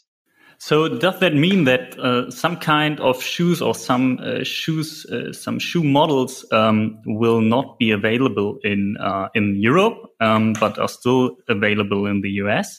Because you decided, oh, they are not for the European market? Vincent ist also Product Line Manager für den europäischen Bereich. Er arbeitet aber mit dem Produktentwicklungsteam in Boston ganz eng zusammen. Und sein Job ist es hauptsächlich sicherzustellen, dass die Produkte hier in Europa auch zum Markt passen. Oder wenn man es andersrum formulieren möchte, er schaut, welche Bedürfnisse Läufer hier in Europa haben und spricht dann mit dem Produktteam in Boston ab, dass die Produkte auch genau dazu passen. Da stellt sich dann natürlich etwas die Frage, könnte es sein, dass es ein Produkt vielleicht in den USA gibt und aber gar nicht in Europa, weil Vincent gesagt hat, hm, nein, den Schuh, den gibt es hier nicht? It's uh, it's not only for me to decide that, uh, and I'm happy about that. Now it's it's uh, most of the franchise styles, or actually all the franchise styles that we know here in Europe, are uh, the main styles from Saucony all over the world. So it's not that we uh, make a really tight selection of that for our market over here. It's more um, really specific models for uh, for Scandinavia, for example, or the north of Canada. Uh, you can imagine that uh, runners over there have different needs as runners in the south of Europe have, for example. Okay, but um, why is developing shoes um, for runners so important? Every year, couple of brands are like putting out new shoes and Saucony is doing this as well. Your new lineup is the Endorphin series, um, which we are talking about later. So, uh, why is it important to to bring out new shoes, and how is the developing uh, like working? Also zuerst mal entscheidet er das gar nicht ganz alleine. Da gibt es also ein ganzes Team, das sich damit beschäftigt. Und größtenteils ist es auch das weltweite Produktportfolio, das wir hier im Laufschuhladen bekommen können. Es geht da eher darum, nochmal speziellere Modelle zu entwickeln für spezielle Anforderungen. Also zum Beispiel in Skandinavien oder Kanada haben Läufer mitunter andere Ansprüche an ihre Schuhe als in Südeuropa. Dann haben wir uns gefragt, warum ist es denn aber eigentlich wichtig, neue Laufschuhe zu entwickeln? Es gibt ja jedes Jahr neue Kollektionen. Bei Socony ist das zum Beispiel gerade die Endorphin-Kollektion. Darüber werden wir später noch sprechen. Und wie sieht eigentlich so ein Schuhentwicklungsprozess aus? It's, it's not that we uh, want to uh, come to the market with new shoes only to be able to offer a new model. It's it's because we constantly want to improve the models we have, and we want to improve our, uh, the shoes that are in our collection to better serve the need of runners. Um, that that's what what we aim to do. Constantly looking at runners, talking with runners. Um, what what do they feel comfortable about? What do they need? Um, and if we if we then take a look to the shoes in our collections, our franchise styles, um, those are updated every 12 months in general. Um, we're we're not trying to uh, make a complete new model, but only try to make a good thing even better to better uh, service the the runners at that time. Um, and that's what we've been doing for a while. Um, um, if you take a look to our shoes that are in the co- collection now, some of those styles have been in our collection for years. Uh, we have uh, shoes that have been in our collection for more than, than 15 years, for example. If you compare the first um, the first uh, shoe of that uh, style with the current shoe, it's totally different. But those were all little steps uh, in, uh, with improvements, and that leads to the current model, for example. So every shoe model will fit a, a certain need of a runner. Uh, is that briefly correct? Dazu sagt Vincent, dass es natürlich nicht darum geht, einfach nur einen neuen Schuh auf den Markt zu bringen. Es geht vielmehr um eine Verbesserung, also die Bedürfnisse der Läufer besser zu erfüllen. Dazu setzen sie sich auch viel mit den Sportlern selbst auseinander und fragen viel nach Rückmeldungen von Läufern. Und so werden Schuhe in der Regel alle zwölf Monate geupdatet. Es gibt also meistens kein komplett neues Modell. Es soll etwas sowieso schon Gutes noch besser gemacht werden. Gibt beispielsweise Modelle, die schon seit 15 Jahren im Portfolio von Sokuni sind. Die sehen heute natürlich ganz anders aus als die ersten Modelle, aber in kleinen Schritten wurden sie immer weiter verbessert. Darauf stellte Henning dann die Frage, also passt jedes Schuhmodell irgendwie zu einem bestimmten Bedürfnis von Läufern? Yeah, yeah, yeah, you could say it like that. Um, it's um, you know, talking with runners and talking with retailers, it's it's often asked, um, what's your what's the best shoe in your collection, or what do you think is the best shoe in in your collection? And I always find it hard to answer. Uh, we often think of a, a, combination of shoes. It's not that runners need uh, have one favorite shoe, but it depends on many factors. It depends on how are you feeling at that day, what kind of run are you uh, planning to do? What's the surface you are running on? And you can think of several those kinds of factors. Um, and therefore, runners maybe have to uh, or want to use different kinds of shoes. And if you think, uh, if you approach it in that in that way, you can already figure out that um, in our collection or in our range, we do have quite uh, uh um, a broad range of shoes with faster, more flexible shoes or more cushioned shoes, more uh, stable shoes um, to fulfill all the needs runners might have. Um, to to which kind of runners do you talk to find out which need they have? Uh, is it like uh, is it hundred runners you know working for Saucony, or do you have a even bigger pool uh, of runners? Ja, sagt Vincent, das kann man auf jeden Fall so sagen. Und er berichtet, Läufer und Händler fragen ihn sehr gerne, was ist denn jetzt eigentlich der beste Schuh? Und das kann man so nicht wirklich sagen, sagt er, sondern es ist mehr eine Auswahl an Schuhen. Und welcher gerade der beste ist, das hängt eher davon ab, welche läuferischen Vorhaben man denn gerade so hat. Also was für eine Art von Lauf man plant oder in welches Gelände man gehen möchte. Und deswegen gibt es ganz verschiedene Modelle von Laufschuhen im Produktportfolio. Hennings Frage war dann, mit wem sprecht ihr eigentlich, wenn es um die Rückmeldung zu Schuhweiterentwicklungen geht? Und wie viele Läufer sind denn das? Um, that, that's uh, the research is being done in the US, and it's it's it, it's it would be wrong to only talk with uh, professional athletes or with really elite athletes because that's a um, only a, a, small part of the runners out there. We want to try to uh, do that with a wide range of runners. So uh, runners who uh, training to uh, do races, competitive runners, but also runners who runs run once a week just to uh, clear their mind, for example. I don't know the exact uh, amount of runners we talk to. It depends on the um, style we are developing as well. But uh, we want to uh, approach a wide variety of runners for our development of our shoes.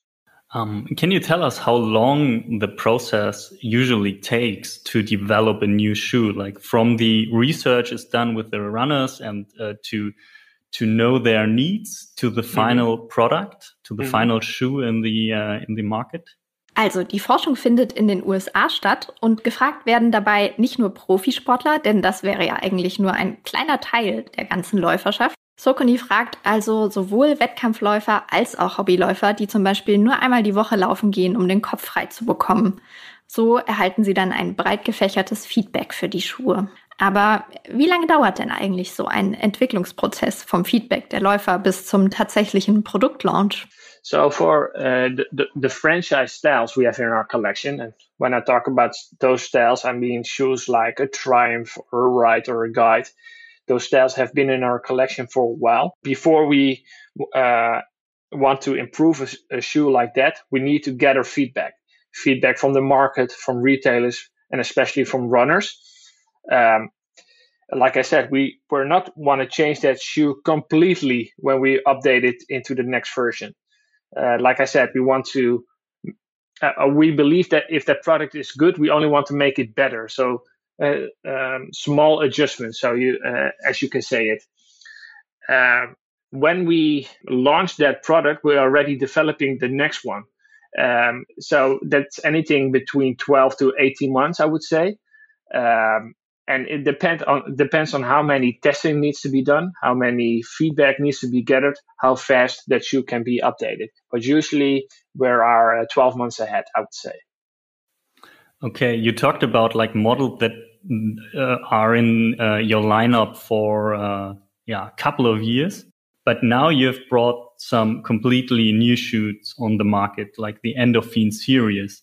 Yeah. Um, what was the the the process behind that, the thinking behind that? Because um, you talked about shoes that were in the market uh, for years that are like um, um brought uh, new to the market with small changes every year, uh, small adjustments. But a new series is something completely new.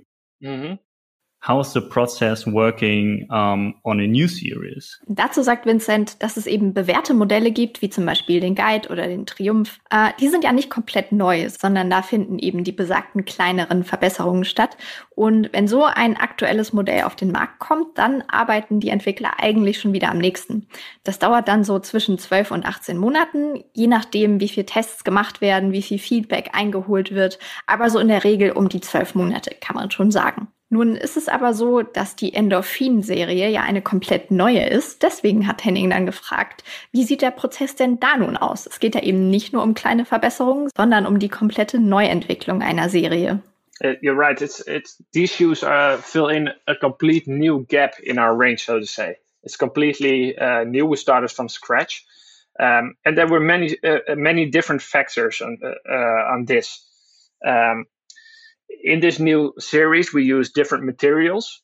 Uh, some of those materials are uh, techniques we already tested years ago, but at that time we weren't able to uh, fit it in a new style or in a new shoe.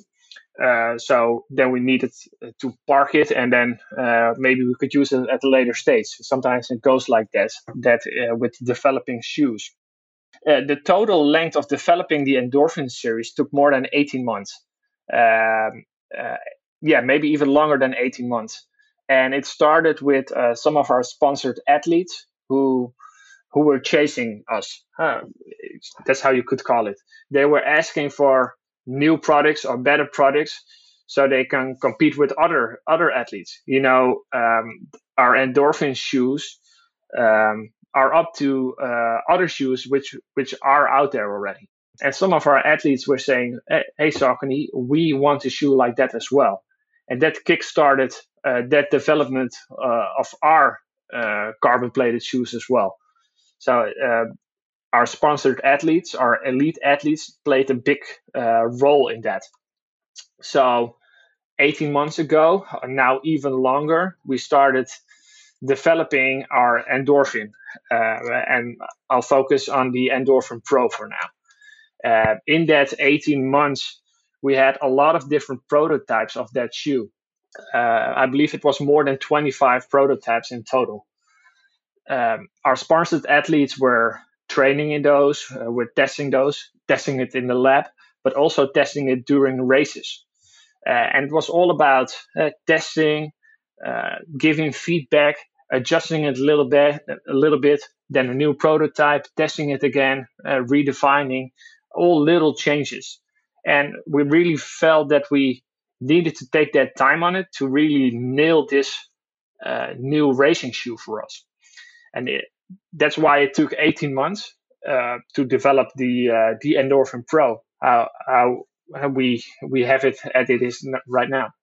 I remember that one of your athletes, Parker Stinson, broke the 25k uh, US record in the uh, in a prototype of the Endorphin Pro.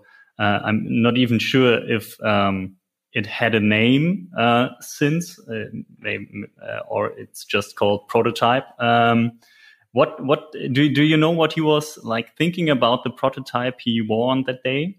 Ja, das stimmt, sagt er. Und mit dieser Serie erschließen wir einen ganz neuen Bereich, und zwar durch verschiedene Faktoren.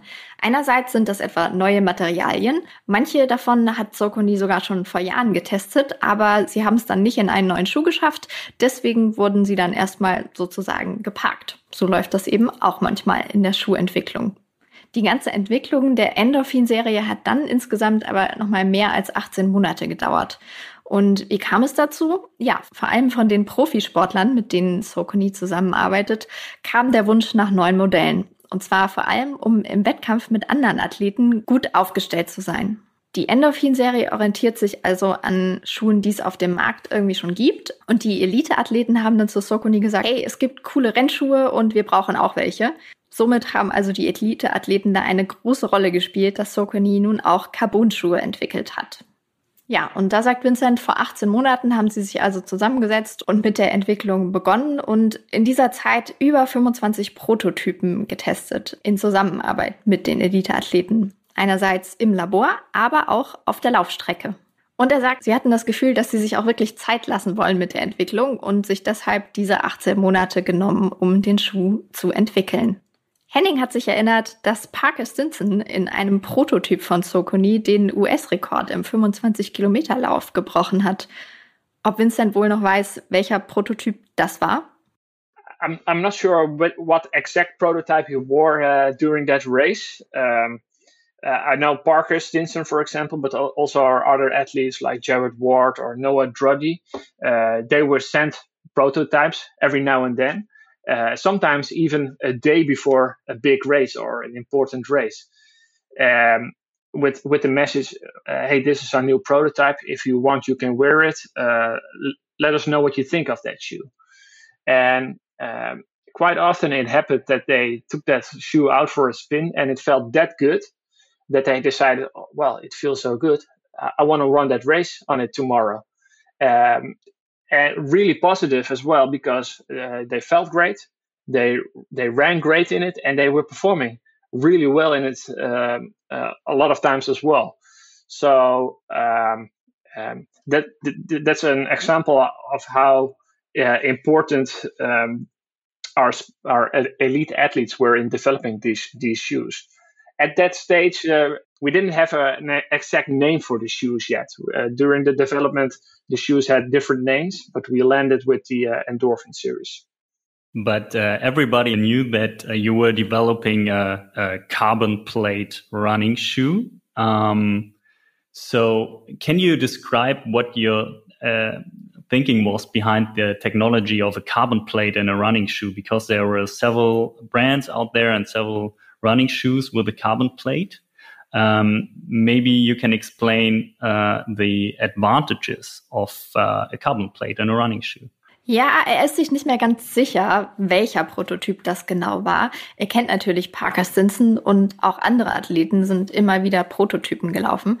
Äh, das liegt auch daran, dass Sokoni eben immer wieder Prototypen an verschiedene Elite-Athleten verschickt hat. Manchmal auch so, dass sie genau einen Tag vorm Rennen bei den Läufern waren und Es ist tatsächlich häufig passiert, dass die Sportler den Schuh eigentlich nochmal anprobieren wollten, dann aber gedacht haben, hey, der fühlt sich super an und dann direkt am nächsten Tag das Rennen damit gelaufen sind. Das ist also ein Beispiel dafür, wie wichtig Sokoni das Feedback der Athleten war. Und während des Entwicklungsprozesses gab es übrigens noch verschiedene Namen für den Schuh, aber am Ende ist es dann eben die Bezeichnung Endorphin geworden. Daran schließt sich dann Hennings Frage an. Es war ja allgemein bekannt, dass Sokoni einen Carbon-Schuh entwickelt. Was genau stand denn aber dahinter? Also die Idee, einen Schuh mit Carbonsohle zu entwickeln. Es gab ja eben schon verschiedene Modelle von anderen Marken auf dem Markt. Aber was genau ist denn nun der Vorteil von einer Carbonplatte im Laufschuh? Yeah, it's um, the, I think there were tests being done with carbon in running shoes already years ago, uh, but at that stage, um, we didn't have the right techniques or the combination with midsole materials for it, for example.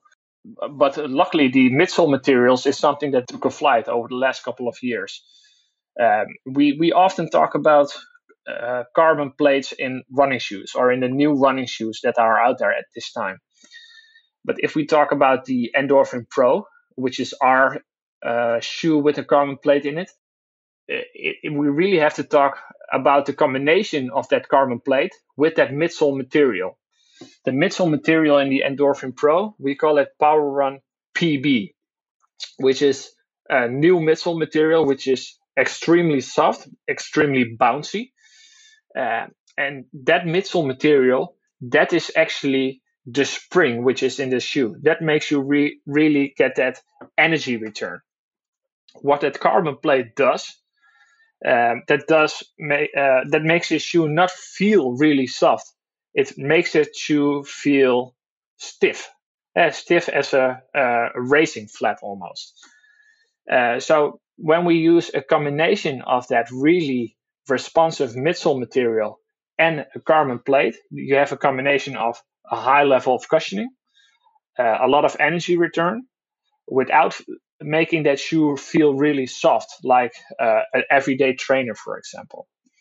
So, uh, regarding your question on uh, carbon plates, uh, we really need needed to fine tune that combination. Uh, what kind of plate do we want to use? What's the shape of that plate? Where do we want to position that in the shoe? But maybe mostly, how do we want to combine that with uh, uh, the material what we use in the midsole? Um, and, and, we landed on an S curve plate, a full length plate in the uh, in the midsole, and that uh, plate is sandwiched with two layers of Power Run PB.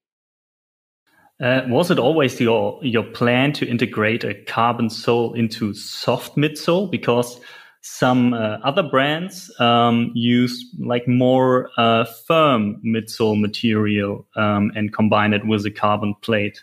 Um, or did you also in the uh, development pro uh, process work with more firm um, midsole material? Ja, also Tests mit dem Carbonmaterial, die gab es ja schon vor Jahren. Was noch so etwas fehlte, war das passende Mittelsohlenmaterial, erzählt Vincent. Und da hat sich in den letzten Jahren einfach ganz, ganz viel getan. Sokonis Schuhmodell mit der Carbonplatte ist eben der Endorphin Pro geworden. Und Vincent erzählt, dass es eben vor allem darum ging, das hier genau auszutarieren, wie man das mit dem entsprechenden Mittelsohlenmaterial kombiniert. Bei Sokoni kam dann heraus das sogenannte Power Run PB Material, welches sehr weich ist, sehr federnd, sagt Vincent, und das sorgt auch eigentlich für die Energierückführung, die der Schuh hat. Die Carbonplatte dagegen bringt eigentlich eine Festigkeit, damit sich der Schuh eben auch nach, nach einem Wettkampfschuh anfühlt. Somit erreicht man durch diese Kombination von Carbonplatte und weichem Dämpfungsmaterial eben eine sehr starke Dämpfung des Schuhs, gepaart mit Energierückführung und eben im Gegensatz zu Alltagslaufschuhen mit weniger weichem Gefühl. Weiter beschreibt er aus der Entwicklung, dass sie eben hier sehr viel Feintuning betrieben haben. Zum Beispiel mussten sie gucken, welche Form soll die Platte haben oder wo genau soll sie im Schuh sitzen. Entschieden hat man sich dann letztendlich für eine Platte in S-Form, die über die gesamte Länge des Schuhs geht. Woraufhin Henning dann fragte, war es eigentlich von Anfang an der Plan, weiches Mittelsohlenmaterial zu verwenden? Denn es gibt ja durchaus auch die Kombination mit eher härterem Material auf dem Markt. Uh, we, we use other midsole materials in other styles in our collection. Mm-hmm. we we have other styles. Um, we, we use Power Run, for example, which is an EVA, which is pretty standard in the industry these days. But we do have other shoes in our collection. We call it Power Run Plus, which is uh, not an EVA, but it's a TPU. It is a higher level of cushioning, more energy return, uh, and all, uh, that that needs to provide a bit more comfort. We use that in shoes like the Triumph, for example, or Exodus on the trail side. Um, we we could apply a carbon plate to those materials as well, but the question is if we want to do that. We want to use a plate in shoes um, that use that really uh, high level of midsole material. And our, the highest level we currently have is at Power Run PB. Uh, it's also a TPU, it's a PIBA based foam, which is uh, even a higher level of um, a higher level TPU than we use in the Triumph. Uh, because it's that soft, we need to have a, a rigid structure in, in that midsole. So uh, when when developing uh, this racing flat, we didn't start with the idea how can we use a carbon plate in this shoe, but it's more uh, how can we develop a shoe where our elite runners could benefit the most most of. Uh, we already had some tests with that new midsole material. Uh, we we did tests with carbon plated shoes, and basically that was combined uh, in, into this speedroll technology. Uh, can you can you brief, briefly describe the uh, the benefits of the combination of a, a soft midsole and a, a, a, stiff carbon sole? Like, is it uh, less fatigue over a marathon, or what's the uh, what are the benefits? Vincent berichtet, dass in anderen Modellen auch anderes Mittelsohlenmaterial verwendet wird. Er nennt zum Beispiel das Power Run Plus, einen TPU-Schaum, der sehr komfortabel ist und etwa im beliebten Triumph zum Einsatz kommt. Ähm, und er hat gesagt, ja, wir könnten jetzt einfach eine Carbonplatte einbauen in dieses Material, aber warum sollten wir das machen? Also wir wollen die Carbonplatte für High-End-Schuhe verwenden und bei dem Power Run PB-Schaum ist es eben so, dass der einfach so weich ist, dass er tatsächlich auch die Stabilisierung durch eine Carbonplatte benötigt. Grundsätzlich war die Idee nicht, wir wollen jetzt einfach einen Schuh mit Carbonplatte machen, sondern Saucony ging es darum, wir wollen einen Schuh entwickeln, von dem unsere Elite-Athleten gut profitieren können. So sind sie dann zum Beispiel auch bei der Speedrow Technology gelandet. Henning wollte gerne noch einmal wissen, was genau sind denn nun aber die Vorteile der Kombination von Carbonplatte und einem weichen Mittelsohlenmaterial? Ist es dass man weniger Ermüdungserscheinungen hat beim Laufen oder was genau ist da der Vorteil? So, um, these new Endorphin Pro and also the Speed, for example, are shoes that have a different geometry than we had before in our uh, collection. Uh, really thick stack heights uh, and and a real high level of cushioning. That combination made this a shoe that has a high level of cushioning. Um, that's something you don't expect from a racing shoe, probably.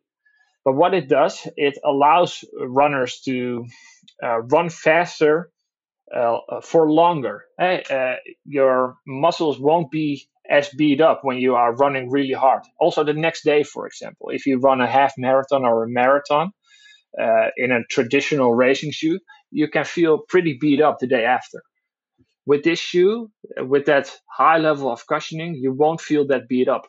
Um, so that's that's the benefit of that uh, new stack height and the new midsole material. Um, what that carbon plate does, that allows us to use that soft midsole uh, material, but it also makes that shoe feel stiff. Uh, makes that shoe feel faster, and that's something runners are looking for in a racing shoe. And because that shoe is that stiff, it makes you roll forward once you land, um, that shoe only wants to go one way, and that's forward. Once you press down your big toe, that's what you do when you roll forward. Uh, it makes you feel faster and um, makes you run with your hips more aligned and more positions uh, forward. Um, uh, almost like it says you can't run slow in a shoe like this. It's um, you, you just want to do one thing in the shoe, and that, that is going fast. The uh, Endorphin Pro has a carbon plate. The Endorphin mm -hmm. Speed has a nylon plate, uh, when mm -hmm. I'm uh, correct. Um, yeah. Nylon sounds not very stiff to me, um, mm -hmm. but um, can you can you explain the difference between the two shoes? Ja, der Endorphin Pro und Speed haben eine andere Geometrie als bisherige Laufschuhe von Sokuni.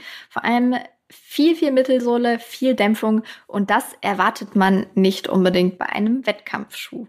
Was das eben bewirken soll, ist, dass man länger, schneller laufen können soll, ohne sich dabei aber ermüdet zu fühlen. Und zwar vor allem am nächsten Tag. Vincent sagt, dass man ja eben bei klassischen Wettkampfschuhen, naja, am nächsten Tag schon mal das Gefühl haben kann, ganz schön kaputt zu sein. Und mit diesem Schuh soll das eben anders sein, aufgrund der hohen Dämpfung. Und den Einsatz dieser extrem weichen Mittelsohle ermöglicht die Carbonplatte. Außerdem soll die Carbonplatte noch die Vorwärtsbewegung unterstützen. Und zwar zum Beispiel dadurch, dass auch die Ausrichtung der Hüfte des Läufers oder der Läuferin nach vorn hin gefördert wird. Henning führt an, beim Pro ist ja die Carbonplatte verbaut und beim Speed eine Nylonplatte. Nylonplatte klingt jetzt eher weniger fest. Ähm, was sind denn genau die Unterschiede zwischen dem Pro und dem Speed? Yeah, the um, um, Endorphin Pro was really developed to be our um, high level racing shoe. Uh, so therefore, it has that uh, our highest level of cushioning and the stiffest stiffest plate we use. Also, the upper is uh, really race inspired. It's a single layer mesh in the upper.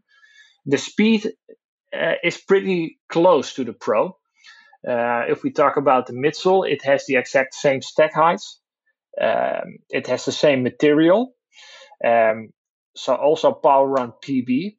And uh, what I said about PB, when you use that uh, that material, you have to use a rigid structure in there. But we didn't want to use carbon in the speed, but we wanted to use a more flexible uh, structure in it to make this a more accessible shoe. So there, there's a nylon plate in it, and that's a nylon plate what you can uh, compare with uh, the plates that we use in our trail shoes. On some of our trail shoes, we use a rock plate in it to provide a little bit protection from sticks and stones. And sort of a similar structure is in, in between that uh, Power Run PB in the middle of the speed. It's the same shape, it's the same length, um, it, it's pretty stiff, but not not as stiff as the uh, as the carbon plate what we use in the Pro. If we talk about the upper of the speed, it's also a little bit more build up. Uh, it's an engineered mesh in the upper uh, with a little bit more overlays. There's a TPU clip around the heel counter uh, that um, that provides a little bit more structure. It's still pretty light. I think uh, the uh, the Endorphin Pro is 213 grams and the endorphin speed 220. So that, those are pretty close. Uh, eh, but they, they feel a bit different. The speed is a bit more flexible, a bit more build up. And therefore, we say the Endorphin Pro is our shoe for race day, and the speed is for for speed days, for faster trainings, for example. Okay, um, let's talk about the uh, third shoe of the series, the Endorphin Shift. Um, I have them in front of me, uh, standing on the table, and uh, the endorphin shift looks completely different to the uh, endorphin speed and the pro. Um, it and it even has a different uh, midsole material, a different upper. Um, what is the idea behind that? Which need is it uh, like uh, made for? Der Endorphin Pro ist der absolute Wettkampfschuh aus der Serie mit seiner maximalen Dämpfung und der sehr, sehr hohen Festigkeit. Auch das Upper ist sehr reduziert. Der Speed ist schon ganz ähnlich, sagt Vincent. Man hat hier zum Beispiel ebenso den Power Run PB Mittelsohlenschaum verwendet, der ja, wie Vincent schon erläutert hatte, eine feste Stabilisierungseinheit benötigt. Aber beim Speed ist es eben kein Carbon, sondern die Nylonplatte. Die verwendet Sokoni übrigens auch in seinen Trade-Schuhen. Und die ist schon fest, aber nicht ganz so sehr, wie die Carbonplatte das eben ist. Ähm, und der Speed hat auch etwas mehr Obermaterial zum Beispiel. Dadurch ist er ein paar Gramm schwerer. Der Pro wiegt 213 Gramm, der Speed 220 Gramm. Also auch hier sieht man wieder, sie sind sich ähnlich, aber der Speed ist insgesamt etwas flexibler. Der Pro ist der absolute Wettkampfschuh der beiden und der Speed ist, so Vincent, der Schuh für schnelle Trainingseinheiten. Dann die Frage. Es gibt ja aber noch einen dritten Schuh in der Serie, den Endorphin Shift. Und Henning hatte sie auch alle drei vor sich auf dem Tisch stehen und meinte dann, ja, die sehen schon irgendwie anders aus die ersten beiden Schuhe, der Pro und der Speed, äh, im Vergleich zum Shift. Also zum Beispiel hat er ein anderes Mittelsohlenmaterial und auch das Upper sieht ganz anders aus. Wofür ist denn dieser Schuh? It's um, um it was developed uh, or the idea for this shoe came up while developing the Endorphin Pro. Um, some of our athletes said, "Hey, that speed roll technology, uh, the fact that I don't feel as beat up after a race, the way that shoe propels me forward, that is something I could benefit from in my everyday runs as well. Uh, so it would be great if I have a shoe which is uh, similar to that, but doesn't uh, have that those specs of that Endorphin Pro, which is uh, which is at the end still a racing shoe. Um, so th- the idea for the shift came up talking with our with our testers, with our athletes. And you're right, it's it's different as the uh, than the Pro, than the Speed. Uh, but still, it has a lot, lot of the same. The geometry is pretty similar. Uh, from the, the, these three shoes, the Endorphin Shift is the shoe with the thickest midsole. It has a stack heights of 38 millimeters at the back and 34 at the front. Uh, so that means it also has an offset of 4 millimeters, a drop of 4 millimeters. While those other two shoes have a drop of 8 millimeters. Because this is a shoe with such thick uh, stack height, we don't have to use a higher offset. It, when you run on a shoe like this, it uh, feels like a more traditional shoe with an 8 or 10 millimeter drop. It is indeed power run, so it has an EVA midsole instead of the TPU midsoles of the Speed and the Pro. And because it's a thick layer of EVA, of power run, that makes this shoe uh, pretty stiff as well. So the same uh, speed roll technology, the same stiffness is in the speed as is in, in the speed and the pro. The upper is, is more built up. It's uh, a less race inspired upper than the speed and the pro have. And therefore, it provides more structure. And that makes it more suitable for your everyday runs, for your recovery runs or for your long runs. Um, it has a TPU clip around the heel that provides a bit more structure as well. Because it's more built up, it's a little bit heavier as well. It's not a heavy shoe. It's more or less the same weight as the the guide is, for example. I believe it's 280, 280 grams.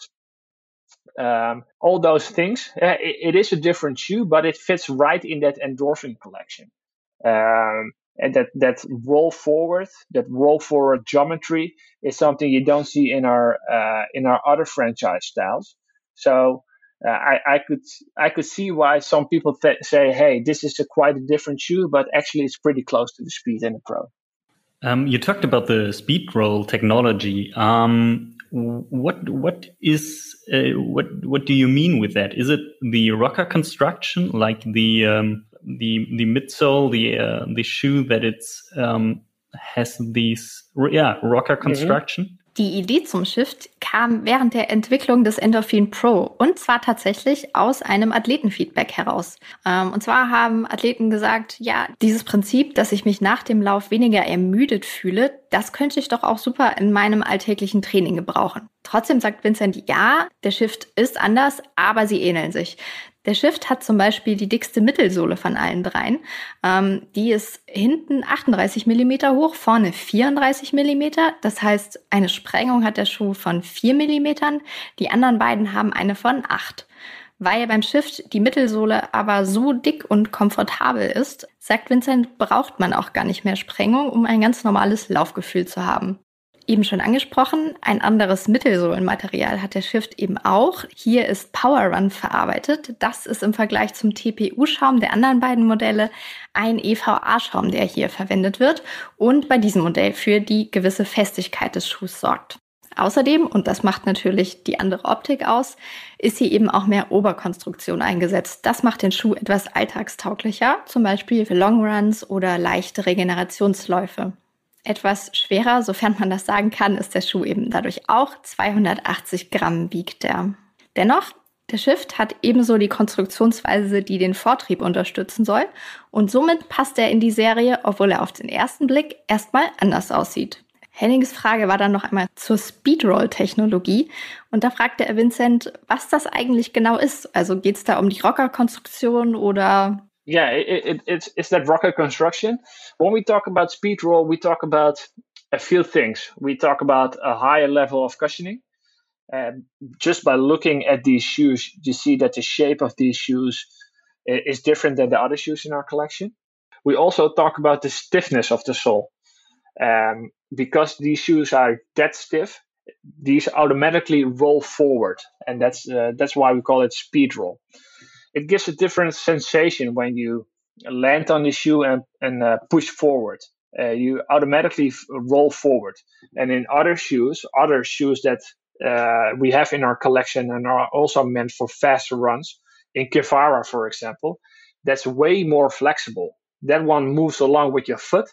And these uh, shoes in the endorphin collection are are dead stiff, so you have to move forward what that speed roll technology does, uh, that that really gives that fast sensation. It, it makes you feel faster. You're not able to run with your hips low. You want to move your hips forward and more aligned, and therefore you run in a more efficient um, uh, form almost. Because these shoes are really stiff, it also reduces the stress on your foot, and also uh, it improves your efficiency because this is a shoe um, that rolls forward and it gives a lot of energy return, and, and, then we're talking especially on the Pro, it makes you run faster while it costs you less energy. And therefore, you are able to run faster for longer.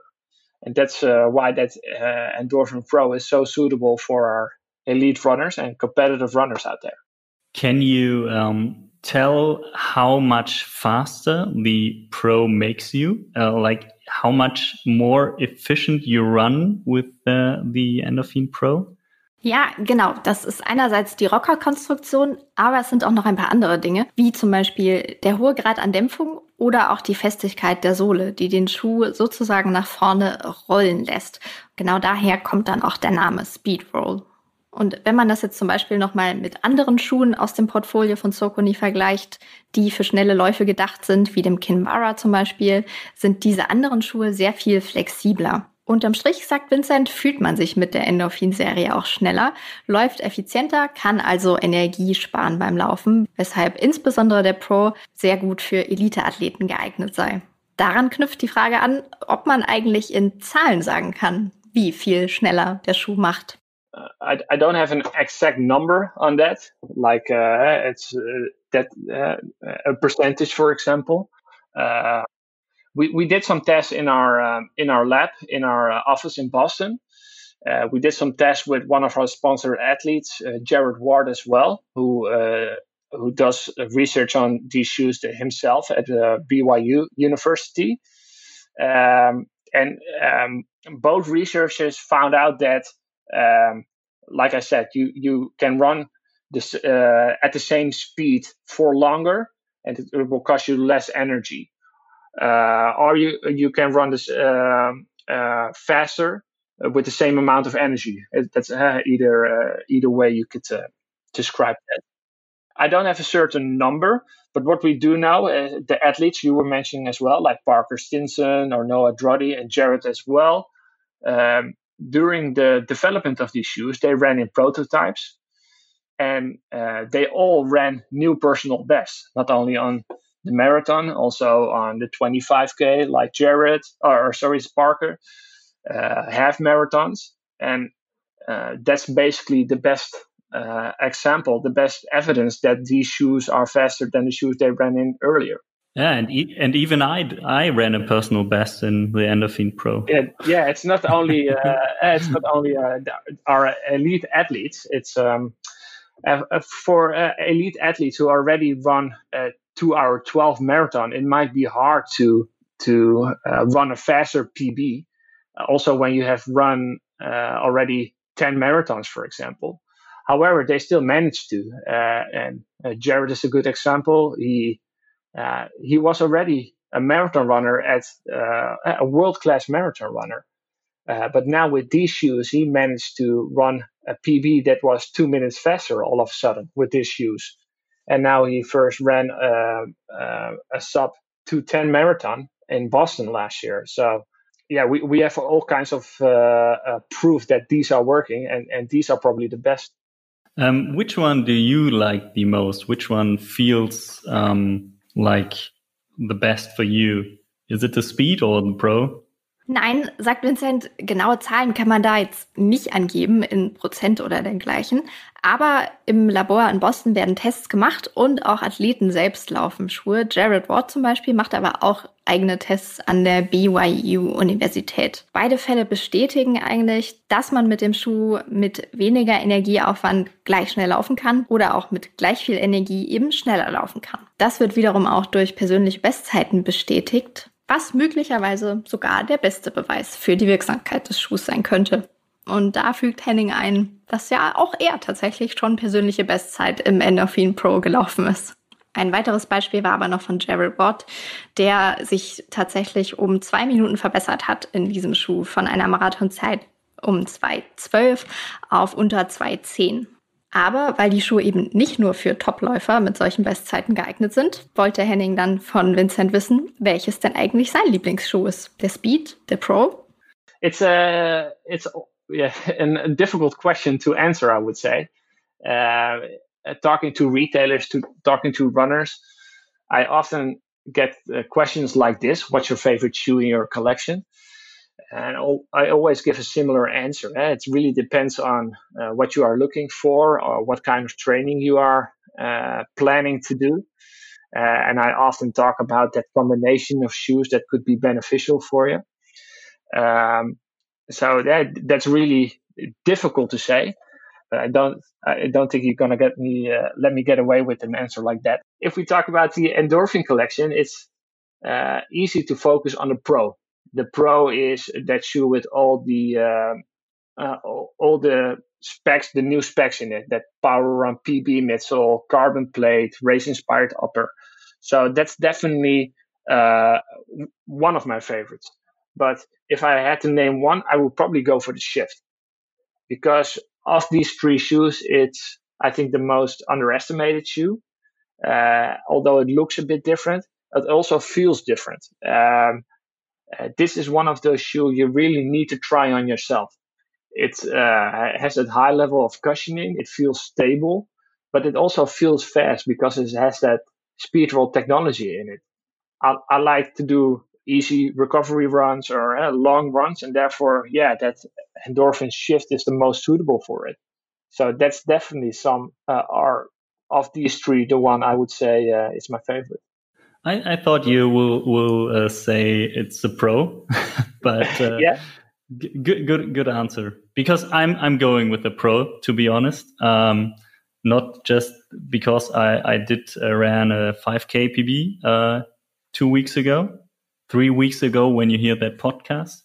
Um, but I like that it feels like a normal running shoe. You can feel the carbon plate. You can feel uh, the um, the the um, that it, that it pushes you forward, but it not feels so strange like some other carbon uh, plate running shoes that are uh, like mm, you, you, that are moving under your feet that are like um, re- really um, feeling strange underneath you.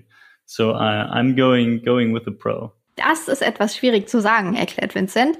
Wenn er eben von Händlern oder Läufern gefragt wird, welcher der beste Schuh ist, dann sagt er natürlich immer, ja, das kommt drauf an. Aber er hat schon vermutet, dass er natürlich mit dieser Antwort in diesem Fall nicht davon kommen wird.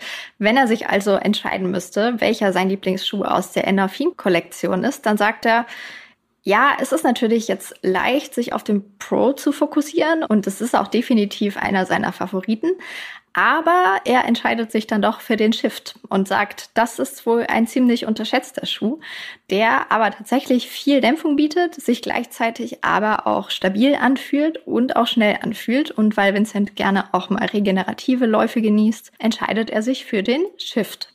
Das wiederum überraschte Henning etwas, der sich definitiv für den Pro entschieden hat. Nicht nur, weil er damit schon eine 5-Kilometer-Bestzeit gelaufen ist, sondern er sagt, er fühlt sich eben auch noch wie ein normaler Laufschuh an. Man fühlt die Carbonplatte und bemerkt auch, dass der Vortrieb unterstützt wird.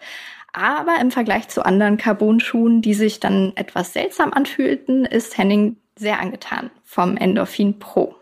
I, I, I like that, uh, how you explain that because we can we can do all kinds of innovations in the shoe uh, and and explain why that should help you as a runner. But at the end of the line, it still needs to be a runnable shoe. So uh, as you said, it, it felt like a, a normal shoe. I uh, could could run in it uh, like any other shoe. That's really important because uh, that's that's uh, that tells us that it works uh, and what is also important to mention, uh, um, I think, is that um, it's a, it's a real. Uh, it depends on the runner of what kind of runner you are. Uh, we say the Endorphin Pro is our shoe for race day. The Speed is for speed day, and the Shift is for every day. I think uh, I could really well use the speed for my race days as well. When I, am training for a, a half marathon, for example, I might think that Pro is too aggressive, too stiff. I rather use a shoe that is a bit more structured in the upper, which is a little bit more flexible. Uh, that speed is fast enough for it. So what uh, a shoe that some runners use for uh, everyday runs or for speed runs could be a racing shoe for others. So that's really up for for you as a runner to decide yourself. And therefore, I would always recommend uh, trying on uh, several pairs and to um, uh, decide yourself what is most suitable for you. Das ist eine ziemlich gute Erklärung, sagt Vincent. Denn natürlich können Sie sich so viele Innovationen und so weiter überlegen, wie Sie möchten. Letztendlich muss der Schuh ja laufbar sein. Das ist ganz, ganz wichtig. Außerdem ist es wichtig zu beachten, was für ein Läufer man ist. Vincent sagt zum Beispiel, er könnte den Speed auch gut als Wettkampfschuh tragen. Obwohl Sokonia sagt, der Pro ist für die Rennen, der Speed für schnelle Trainingseinheiten und der Shift für die alltäglichen Läufe. Man sollte immer ausprobieren und individuell entscheiden. Also einfach mal Schuhe anziehen, testen und dann schauen, was zu einem passt. So ist es. Vielen, vielen Dank nochmal für das Interview und danke auch an Sokoni für die Unterstützung dieser Folge. Wir hoffen, dass es euch da draußen gut gefallen hat heute. Lasst uns gerne eine Bewertung da oder auch Feedback, gerne auch an webmaster.runnersworld.de. Und damit verabschieden wir uns für heute, sagen bis zum nächsten Mal. Die nächste Folge vom Runners World Podcast hört ihr hier in zwei Wochen.